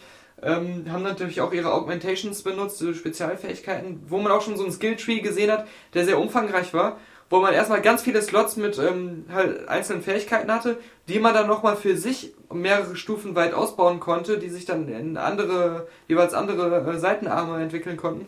Also das scheint sehr, sehr umfangreich zu sein. Und ähm, was, was ich halt wirklich mir wünsche, ist, das ist nämlich das, was den ersten Teil so toll gemacht hat. Da war es halt so, man kennt ja diese berühmte Freiheitsstatue, was so oft zitiert wird. Du kriegst so äh, Kein Grund- ja auch Demo und ja, genau. ja. Grundlegende Sachen gesagt, wie du es angehen könntest. Es gibt dann aber noch so vier, fünf Seitengänge oder so, so, so Nebengebäude, die man einfach so für sich erkunden kann, wo man dann Sachen entdecken kann, die Ja. einen weiterbringen. Es gibt da ähm, ähm, einfach ähm, diesen, oder dieser Typ, ähm, wo man hingehen kann, der einem dann auch äh, so einen Seiteneingang verrät, äh, wo man dieses Passwort Iron and Copper sagt, Ja, dieser ja. Informant. Da ist es auch nicht so, dass die einem sagen, ähm, äh, so, du musst jetzt exakt da hingehen, sondern da ist es so, irgendwo hier im Hafen soll sich auch ein Und Informant worauf aufhalten. bezog sich dieses Passwort? Auf die Freiheitsstatue. Genau, weil sie aus äh, Eisen und Kupfer ist. Genau. Mhm. Und Ja, das sind diese das, ist- das weiß man halt. Ja, ja. Genau. ähm, ja, aber das ist halt so, du kriegst halt gesagt, da ist dieser Informant, der hält sich am Hafen auf, ähm, äh, das Passwort ist Iron und Copper. Aber du weißt nicht genau, was es damit auf sich hat. Du kriegst nur diese kleinen Schnipsel und du musst dann auch erstmal selbst die Gegend erkunden. Und dann siehst du aus der Ferne den Hafen und denkst, ah, okay, das könnte das sein. Und das ist immer noch so ein bisschen mysteriös und im Schatten und entwickelt sich dann so. Und so muss das auch sein. Und das war halt in der Demo noch nicht so wirklich drin. In der Demo war es, war es zu sehr schon alles vorgekaut. Ja. Und Mal Aber gucken. vielleicht lag es auch daran, wie halt die Demo gespielt worden ist, dass Ja. der sich eben nicht darauf aufhört, dass man selber, selber, wenn man da mehr Exploration macht und wenn man vielleicht auch mal auf die Gespräche hört, die die Leute, die da draußen machen. ähm, Stimmt, das äh, muss man auch sagen, da hat man schon viel Potenzial gesehen ähm, in der Polizeistation. Und Ja. zwar als die ähm, den Wachmann überredet haben, einfach reingehen zu dürfen und überall Zugang zu erhalten. Da hat sich ähm, wirklich fast jeder in der Station in Dialog befunden oder hat Mhm. irgendwie gearbeitet und man hätte auch mit jedem sprechen können, haben die Entwickler behauptet. Und hätte da wieder irgendwas. Also sie haben ja gesagt, du hättest dich auch mehrere Stunden dann einfach ähm, durch äh, die E-Mails auf den Computern lesen Ja. können und so, wie man es halt aus dem ersten Teil auch kannte. Und das im zweiten dann wieder ein bisschen weniger. Obwohl, ja, das, also das war ja wieder das. Im zweiten ging es, aber es war nicht mehr so umfangreich. Ja, Und ja, das mal gucken, das sieht vielversprechend aus. ich finde auch, ich finde auch, Ja. ich finde auch. Ansonsten, ähm, wir haben heute Donnerstag, äh, wir, wir sind morgen noch den ganzen Tag auf der Gamescom. Ähm, da werden wir unter anderem halt noch die Spiele von Electronic Arts äh, uns nochmal genauer angucken, aber eben auch ähm, so Spiele wie The Witcher 2, was ja auch gerade in Deutschland einen sehr, sehr großen Fankreis hat und ähm, da bin ich mal gespannt, ob man vielleicht auch schon ein bisschen was von der Xbox 360-Version Ja. sehen kann. Enslaved gucken wir uns an. Enslaved. Äh, bei The Witcher, die Xbox 360-Version, vielleicht deswegen ganz interessant, weil ähm, wir heute zum Beispiel auch ähm, Gothic 4 gesehen haben. Oh. Arcania Tale. Und ähm, ich auch wieder neben Ratchet und Clank großer äh, Gothic-Fan. Natürlich erstmal nur der ganzen alten Gothic-Spiele äh, Ja. von Piranha Bytes. Und ähm, ich war ein bisschen entsetzt, weil bei Gothic 4 Arcania Tale zeichnete sich etwas ab, was äh, genau dasselbe Problem wie bei Risen war. Ähm, die PC-Version von, von Gothic 4 sieht sehr ansprechend aus. Sieht jetzt vielleicht Ja. nicht Hammer aus, aber alles Also schön ist grün scharf und saftig, und scharf und schön Und flüssig vor allem. flüssig, ähm, ganz schicke Sache. Die Xbox-Version äh, sieht aus wie Erbrochenes auf dem Bildschirm. Mhm. Ähm, es ist ein, ein dauerndes Aufpoppen, es ist Ja. super unscharf. Das es sieht aus, genau, äh, von, auch von der Auflösung her sieht es aus, als sind auf Ja, so auf 400 mal 300 oder so. Genau. Ja. Äh, dann, ähm, ja, das, das, das Lustige ist auch, man hat es, also der, ga- unsere, deine Demo-Station von der Xbox-Version war neben, Neben einer PC. PC-Version Ja. und da sieht man im Hintergrund die Berge, so Ja. richtig schön mit so Texturen, mit Bump-Mapping und allem und so Details und Licht äh, überall. Und bei ihm war das einfach nur so, ein- so, ein, so ein grauer, so ein grauer Misthaufen, so, ja, grauer Sand. Und ähm, nachher auch in seiner Hülle, da habe ich ja, äh, nachher weitergespielt. Das war einfach so komplett schwarz. Ja. Da, da, da, da, war, da war nichts an Details Das oder ist ressourcenschonend. Genau. Und das Highlight war dann, dass irgendwo mal an einer Stelle so Licht reinkam. Und da war ich mir nicht sicher, ist es Wasser? Soll, sollen das hier so Wassertropfen darstellen oder, oder was ist das? Also richtig unscharf. Äh, hat dann auch, lief dann auch nicht richtig flüssig und ähm, das war. Ansonsten, wenn man es auf dem PC gespielt hat, es war wirklich wie Gothic. Ja, Auch äh, wieder die Kampfanimation und alles. Also das, ähm, das wirkte so, ähm, wie man Gothic halt kennt. natürlich Gothic gemischt mit so alten Rollenspielkonventionen, die man aus anderen Spielen kennt, wie zum Beispiel das Questgeber jetzt ein Fragezeichen über dem Kopf Ja, haben. richtig, genau. Und solchen Sachen, die es halt vorher bei Gothic vielleicht auch nicht umsonst äh, nie gab, ähm, um die Atmosphäre nicht zu stören. Aber es war halt, wie gesagt, wie immer eine Katastrophe, wie die ähm, Xbox 360-Version aussah. Und das scheint ja leider ähm, bei Spielen aus Deutschland oder aus Umgebung halt jetzt, äh, oder aus Europa, mit, äh, mit, mit, ich nehme jetzt die Tschechei mit ein, Okay. mh, weil Ist, ist kein Problem für mich. Mafia 2 ja ähnliche Probleme hat. Ähm, die, die Konsolen, die Xbox 360 und die PS3, die können auf alle Fälle mehr. Ja. Und ähm, dazu muss man sich halt nur mal so eine Spiele angucken, wie halt die ähm, Dead Space 2. Dead Space 2 oder Call of meinetwegen Call of Duty oder auch was ich gesehen habe, zum Beispiel auch das Bloodstone, das neue James Bond Spiel. Mhm. Super crisp, super scharf, auch wenn äh, der Daniel Craig da aussieht, als hätte er auch gerade eine halbe Gesichtslähmung. Aber das Spiel an sich, ähm, was ja von Bizarre Creations kommt, äh, super Sache, auch wenn ein bisschen albern war, dass Bizarre Creations immer wieder darauf hinweist, dass man sich so an den, an den Daniel Craig Filmen orientiert hat und so mehr dieses, dieses äh, Action-betonte auf, auf Handkämpfe und so. Du hast es da so oft Sequenzen, wo wieder das, das war irgendwie so glaubwürdig wie in den alten Roger Moore äh, Bond-Filmen, wo du wieder mit deinem Aston Martin entkommen bist aus, aus einer halben Stadt, die explodiert und überall fliegt was in die Luft und so. Das Spiel ist also fast andauernd äh, Explodiert. ja, immer Action im Overdrive. Du kletterst da eine, in, so ein, so ein, in so einem Bergwerk runter in so einen größeren Tunnel und dann ist hinter dir so eine riesen Tunnelbohrmaschine. Und Ja. die setzt sich natürlich in Bewegung. Und alles explodiert. macht die alles kaputt. Explosionsfick. Ja, ja, genau. Ja, genau. danke, danke, danke. Ähm, Es ist natürlich so extrem over the top, aber es wäre witzig, weil bei Activision halt auf der einen Seite Bloodstone gezeigt worden ist, was halt wie gesagt wieder wie ein sehr cooles Next-Gen-Bond-Spiel aussah, äh, was auch deutlich besser aussah als ähm, das Quantum of Solace-Spiel. Äh, und daneben war eben GoldenEye. Ja. Und GoldenEye wirkte halt dann doch mittlerweile irgendwie einfach überflüssiger. Man, man, man, es, sieht, es sieht nicht so schlimm aus wie in den ersten Videos. Ich habe ein Level gesehen, der spielt im Dschungel.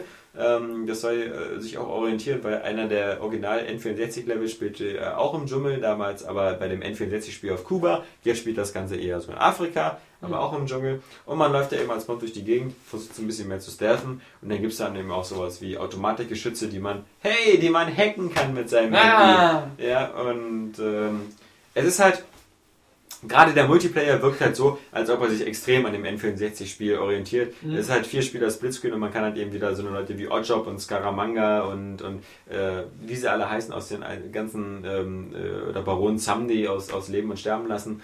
Ähm, man kann all diese Figuren wieder spielen, die haben auch so extra Moves. Oddjobs kann seinen Hut schießen. Originell. Ja, ja, ja, aber das, das wirkt halt so, wer, wer, wer, jetzt, wer jetzt im Jahr 2010 noch sagt, er hätte gerne ein Vierspieler-Deathmatch-Spiel auf dem Wii, der wird darüber fröhlich sein. Und wie gesagt, der Kann man Singleplayer, halt alleine spielen. der, der Singleplayer ist halt irgendwie, die, die Story ist halt ähm, ein bisschen anders als beim, beim Original GoldenEye Spiel. Mit dem Film hat das jetzt schon gar nichts mehr zu tun. Ähm, und äh, klar, es ist jetzt wieder Daniel Craig, der Bond spielt und spricht und es gibt auch wieder M, Judy Dench, die dabei ist. Und das Ganze wirkt halt von den Menüs, ähm, so wie, wie, wie man das bei Quantum of Solace kennt, diese ganzen komischen, es gibt ja da so eine ganz seltsame Menüsprache, die mit dem Film eingeführt worden ist. Und ja, so hier, Bond, ja, seine Ausweise müssen gesperrt werden und sonst was, Aha, immer diese ja. komischen Menüanimationen da. Ja, und äh, GoldenEye, was, was ich auch sehr, sehr seltsam fand, äh, das ist ein neuer Soundtrack dafür entwickelt worden von David Arnold, der so ein bisschen Action betonter sein soll. Fand ich sehr schade, weil natürlich das N64-Spiel ähm, vielen Leuten in Erinnerung ist, wegen dem geilen Soundtrack, der ja direkt der Soundtrack war, der eben auch so aus dem Film war von Eric Serra und der dieses Industrial äh, Sound hatte mit diesen äh, Geräuschen immer so wie, wie ja, Trommeln. Trommeln und irgendwelchen, äh, nee, also dieses, dieses Mechanische halt Ja. mit, äh, das war ja sehr viel Synthesizer, das war ja nicht mit Trommeln oder so. Steampunk-mäßig. ja, ja, ja, und das war halt ein geiler Soundtrack und den gibt's leider eben jetzt so nicht mehr. Und Mit der Begründung, du hast ja nachgefragt. ja, äh, weil Zu alt. Wenn die, die alt, zu alt ist wäre. veraltet, ja, ist ja, vergammelt. So, Musik hatten wird schlecht, hat einen Verweisdatum. Einfach wieder nicht die Rechte an der. Musik oder ähnliches oder waren einfach ignorant. Und Man weiß, dass ja auch äh, regelmäßig werden äh, Filme Ja. mit neuer Musik unterlegt, weil die die alte Musik einfach alt alt, wird, geworden ist. Es riecht dann auch nicht mehr gut. Ja. Äh, die ganzen Mozart-Stücke werden auch regelmäßig neu aufgelegt. Ich verstehe noch nicht klar, dass man die Grafik, dass man die Grafik erneuert, ist ja, liegt ja auf der Hand, aber den Sound, nee, bitte. Und ja, man, man fragt sich wirklich so, an wen soll sich dieses GoldenEye-Spiel richten? Leute, die damals Bond-Fan waren und GoldenEye gespielt haben oder so, die, die, die haben jetzt eine größere Konsole oder spielen auf der Xbox 360 eben das Ganze. und kriegen Ähm, dieses Bloodstone. Ja, und vor allem gerade wenn du Bloodstone, das ist wirklich, wenn du das so äh, direkt nebeneinander hast. Du hast Bloodstone mit dieser äh, Call of Duty-mäßigen Grafik, Ja. mit coolen Fahrsequenzen und dann hast du eben äh, GoldenEye, was so aussieht wie eine Mischung aus N64 und Gamecube, was äh, manchmal zwar bemüht versucht, so mehr Detail zu bringen, aber es sieht halt hoffnungslos veraltet aus. Und ich glaube, GoldenEye-Fans werden damit nicht so unbedingt so glücklich werden, weil aber die Musik fehlt. Ja. Und äh, ja, äh, es ist leider ein Spiel, was wirklich, ähm, ja, also die, die, die, der Ersteindruck ist halt eben wirklich äh, überflüssig. Du hättest Schon schon jetzt. Man hätte schon deine Stimme gehört. Man- der erste Ja. Also ir- irgendwie könnte man, glaube ich, auch schon morgen den Test dazu schreiben und Ja, ähm, mach doch. ja. ja, aber vielleicht werde ich ja noch ganz angenehm überrascht, aber ich glaube es nicht. Nein, also was soll, Sag, man, das was, genau das Statement, was ich auch zu Red, dem neuen Red Faction sage. was, was soll man da sagen, genau. Ähm, haben wir denn noch irgendwelche Ja, großen Highlights vergessen? Lass ich Ich weiß überlegen. Du weißt ja bei Ubisoft, aber das ist ja auch alles schon durchgekaut. So Assassin's Creed haben wir schon tausendmal im Podcast drüber gesprochen. Bei Ubisoft, Bei ähm, E3 und Assassin's. Creed haben wir schon, schon mehrmals drüber gesprochen. Brotherhood, Ja. ähm, im Driver, wie gesagt, habe ich das Problem mit, das sieht zwar gut aus und so, Ja. aber dieses äh, Wechseln der Fahrzeuge im Flug halt mit dieser Geisterfunktion finde ich halt schwachsinnig, genauso wie die ganze Backstory mit äh, ich liege im Koma. Aber ähm, ich habe natürlich bei Ubisoft noch einen ganz neuen Ja. großen Tiefpunkt aufgetan. Und das war Michael Jackson. Äh, Ja. Michael Jackson, The Experience. Ja. Das ist Lustigerweise- äh, ein lustigerweise- Tiefpunkt, der Six Feet Under liegt. Ja, sehr tief. Ähm, lustigerweise ähm, ist dieses Spiel in der Entwicklung für Kinect, für Move und für Wii. Und für Nintendo DS und PSP. Oh. Ähm, aber wir bleiben mal kurz bei der Wii-Version, weil gezeigt wurde die Wii-Version. Nur ist es ja so, wenn man weiß, äh, Michael Jackson diese ganzen Tanzbewegungen macht und natürlich waren wieder zwei super Profi-Tänzerinnen da, ähm, die das auch sehr gut kannten. Äh, ist natürlich schwachsinnig. Sie haben die Wii-Version gezeigt. Und natürlich haben die nur diese Wii-Mode in der Hand gehabt und dazu diese geilen Tanzbewegungen gemacht, aber es sah zwar schön aus, dass die einen Moonwalk gemacht haben, Mhm. aber natürlich wusste man irgendwie, dass die jetzt einen Moonwalk machen, ähm, kann das Spiel nicht wissen. Eben. Äh, Oder sehen, weil Also sie haben einfach auch nur die Remote in der Hand? Nur die Wii-Mode. Weil sonst wäre ja blöd mit dieser, äh, mit dieser Schnur Kein zwischen. Nur die Wii-Mode, auch nicht Okay. die Wii-Motion Plus, sondern Also werden die Bewegungen einer Hand. Einfach eine Hand. Ja, genau. Okay, Ähm, das ist bei einem Onanierspiel funktioniert das vielleicht, aber. aber da eben nicht. Also, Michael Jackson Onanier-Festival kommt dann auch noch als Spiel, wenn sie schon die Lizenz haben. Das, Das mit kleinen Kindern und so. Das, das wäre doch mal Das ist ist ein geiles Michael Jackson Lizenzspiel. das sieht dann wieder wie aus wie Milo. ja, genau. Nee, Kann jeder äh, mit einer Hand spielen, das ist das einfachste Spiel der Welt. ähm, es sah super unimpressive aus, es sah grafisch sehr, sehr unbeeindruckend aus. Es hatte irgendwie so eine kleine Track-Auswahl. Natürlich wurde wieder Billie Jean gezeigt, aber ähm, du hast dann halt so eine Art Comic-Schatten Michael Jackson gehabt bei der Wii-Version. Ja. Bei der äh, Move-Version soll das so ähnlich sein. Bei der Kinect-Version wirst du komplett gefilmt und dein Abbild dann da zu sehen sein. Ähm, ich glaube natürlich von der, von der Steuerung und von dem Spielprinzip macht die Kinect-Version einfach am meisten Sinn, weil sie halt deinen ganzen Körper einscannt und Ja. äh, eben dann der Moonwalk auch wirklich erkannt wird. Aber da können die sich noch so sehr hinstellen und sonst was drehen. Es ist einfach ein, hat wirklich nur einfach den Geschmack, es ist ein ganz übles Cash-In, was ähm, jetzt, äh, also irgendwie vermutlich äh, zwei Wochen nachdem äh, Michael Jacksons Asche verscharrt worden ist, Klar. eben plötzlich ähm, von der auch ganz plötzlich so in Aktion tretenden äh, Michael Jackson Foundation oder Ja. wie der, der Rechteinhaber heißt, der vor allem von seinem Vater da Genau, äh, das wollte ich auch gerade sagen. ähm, so schnell auf die Beine gebracht wird und was jetzt noch so hektisch in den Markt geschmissen wird, bloß noch schnell auf der Michael Jackson Trauerwelle surfen, die eigentlich auch schon Genau. abgeebbt ist. Ähm, das wirkt nur wirklich wie auch wieder wie ein super überflüssiges Stück Software. Aber jetzt sag nicht, es ist eine Totgeburt. Das wäre ein bisschen zu mehrfach deutbar. Ja, das, das, wär- das wäre das wär auch unfair, aber ich meine, Ja. natürlich, natürlich gibt es Michael Jackson-Fans und natürlich wollen, es gibt ja auch sowas wie die Michael Jackson Dance School in dem Spiel, wo du dann Moonwalk, Moonwalk lernen kannst und so. Mhm. Und natürlich, Das wäre diskriminierend Rollstuhlfahrern gegenüber. Wie sollen die das denn spielen? Wobei die Wii-Version, ja, die können sie spielen. The Move wahrscheinlich auch. Tatsache ist Ich habe Moonwalk gemacht. Tatsache ist, dass Spiele wie ähm, Dance Central tausendmal besser aussehen Mhm. als, als das Michael Jackson Moonwalk. Das wird viel zu Ja. schade. Es gibt, es gibt doch gar nicht, Michael Jackson, das ist ja auch wieder witzig. Michael Jackson, ja, Ja. Ähm, äh, ist auch dadurch bekannt geworden, dass seine Musikvideos, äh, gerade die in den 80er Jahren, halt sowas wie Beat It oder Thriller, eben perfekt choreografierte ähm, Videos waren, auch super aufwendig. Mit, äh, mit, mit hunderten von Background-Tänzern. Und bei diesem Michael Jackson-Spiel bist du immer nur alleine auf der Bühne. Hm. Also nicht auf der Bühne, du stehst vor einer Mauer oder sowas. Also das, ist, das wirkt sowas von unspektakulär, da ist nie große Show dabei oder so. Ähm, ja, äh, Ja. Das, das würde bei, bei mir beim Michael Jackson-Spiel ganz oben auf der Prio-Liste spielen. Dass man so das Gefühl hat, man ist bei so einem Michael Jackson Live-Konzert dabei. Genau, genau. Ja, Gibt's gar nicht. man weiß nicht, ob Michael Jackson so glücklich mit dem Spiel ist. Ja, nee, nee. Man wird es nie erfahren. Ja. Ja. Vielleicht werden wir nach dem eigenen Ableben erfahren, wenn wir dann Michael fragen, sag mal, äh, dieses Ubisoft-Spiel damals. Wart ihr nicht die, die im Podcast Witze über mich gemacht haben? Kinder, greift sie an! Los, Bubbles, los! Was, ein Affe im Himmel? naja. Das ist dann die Neverland Ranch da oben. Schlagt sie mit euren Ruten! Ja, mit den anderen Routen. Nee, ähm, Ja. ich denke mal, wir, wir, das ist ein gutes, gutes Roundup gewesen. Gutes für Schlusswort. Schlagt sie mit euren Ruten! den, nee, für, für, den, für den ersten Gamestop, äh, Gamescom-Tag, Doppeltag. Haben wir was vergessen? Ich weiß nicht, ich glaube nicht. Im nächsten Podcast auf alle Fälle mit drin eben Fallout New Vegas, was wir morgen angucken, Stimmt, worauf genau. du sehr gespannt bist. Da bin ich sehr gespannt. Ähm. Nur um zu sehen, ob es wirklich so enttäuschend ist, wie viele es gesagt haben von der E3 und ähm, wie ich es leider auch nach den Videos bisher sagen muss. Obwohl ich auch immer sage, für einen äh, Fallout 3-Fan enttäuschend auf hohem Niveau. Ich glaube immer noch fest daran, dass es ein sehr gutes Rollenspiel wird. Ja, Weil ich das auch natürlich den Jungs von Obsidian irgendwie zutraue. Ja. Aber, ähm, weil das ist auch die Art von Rollenspiel, die sie halt immer drauf hatten, äh, weil ich ja auch das Neverwinter Night 2 eigentlich ganz nett fand und auch das äh, Knights of the Old Republic 2. Also, ähm, mal gucken. Aber, ähm, ja.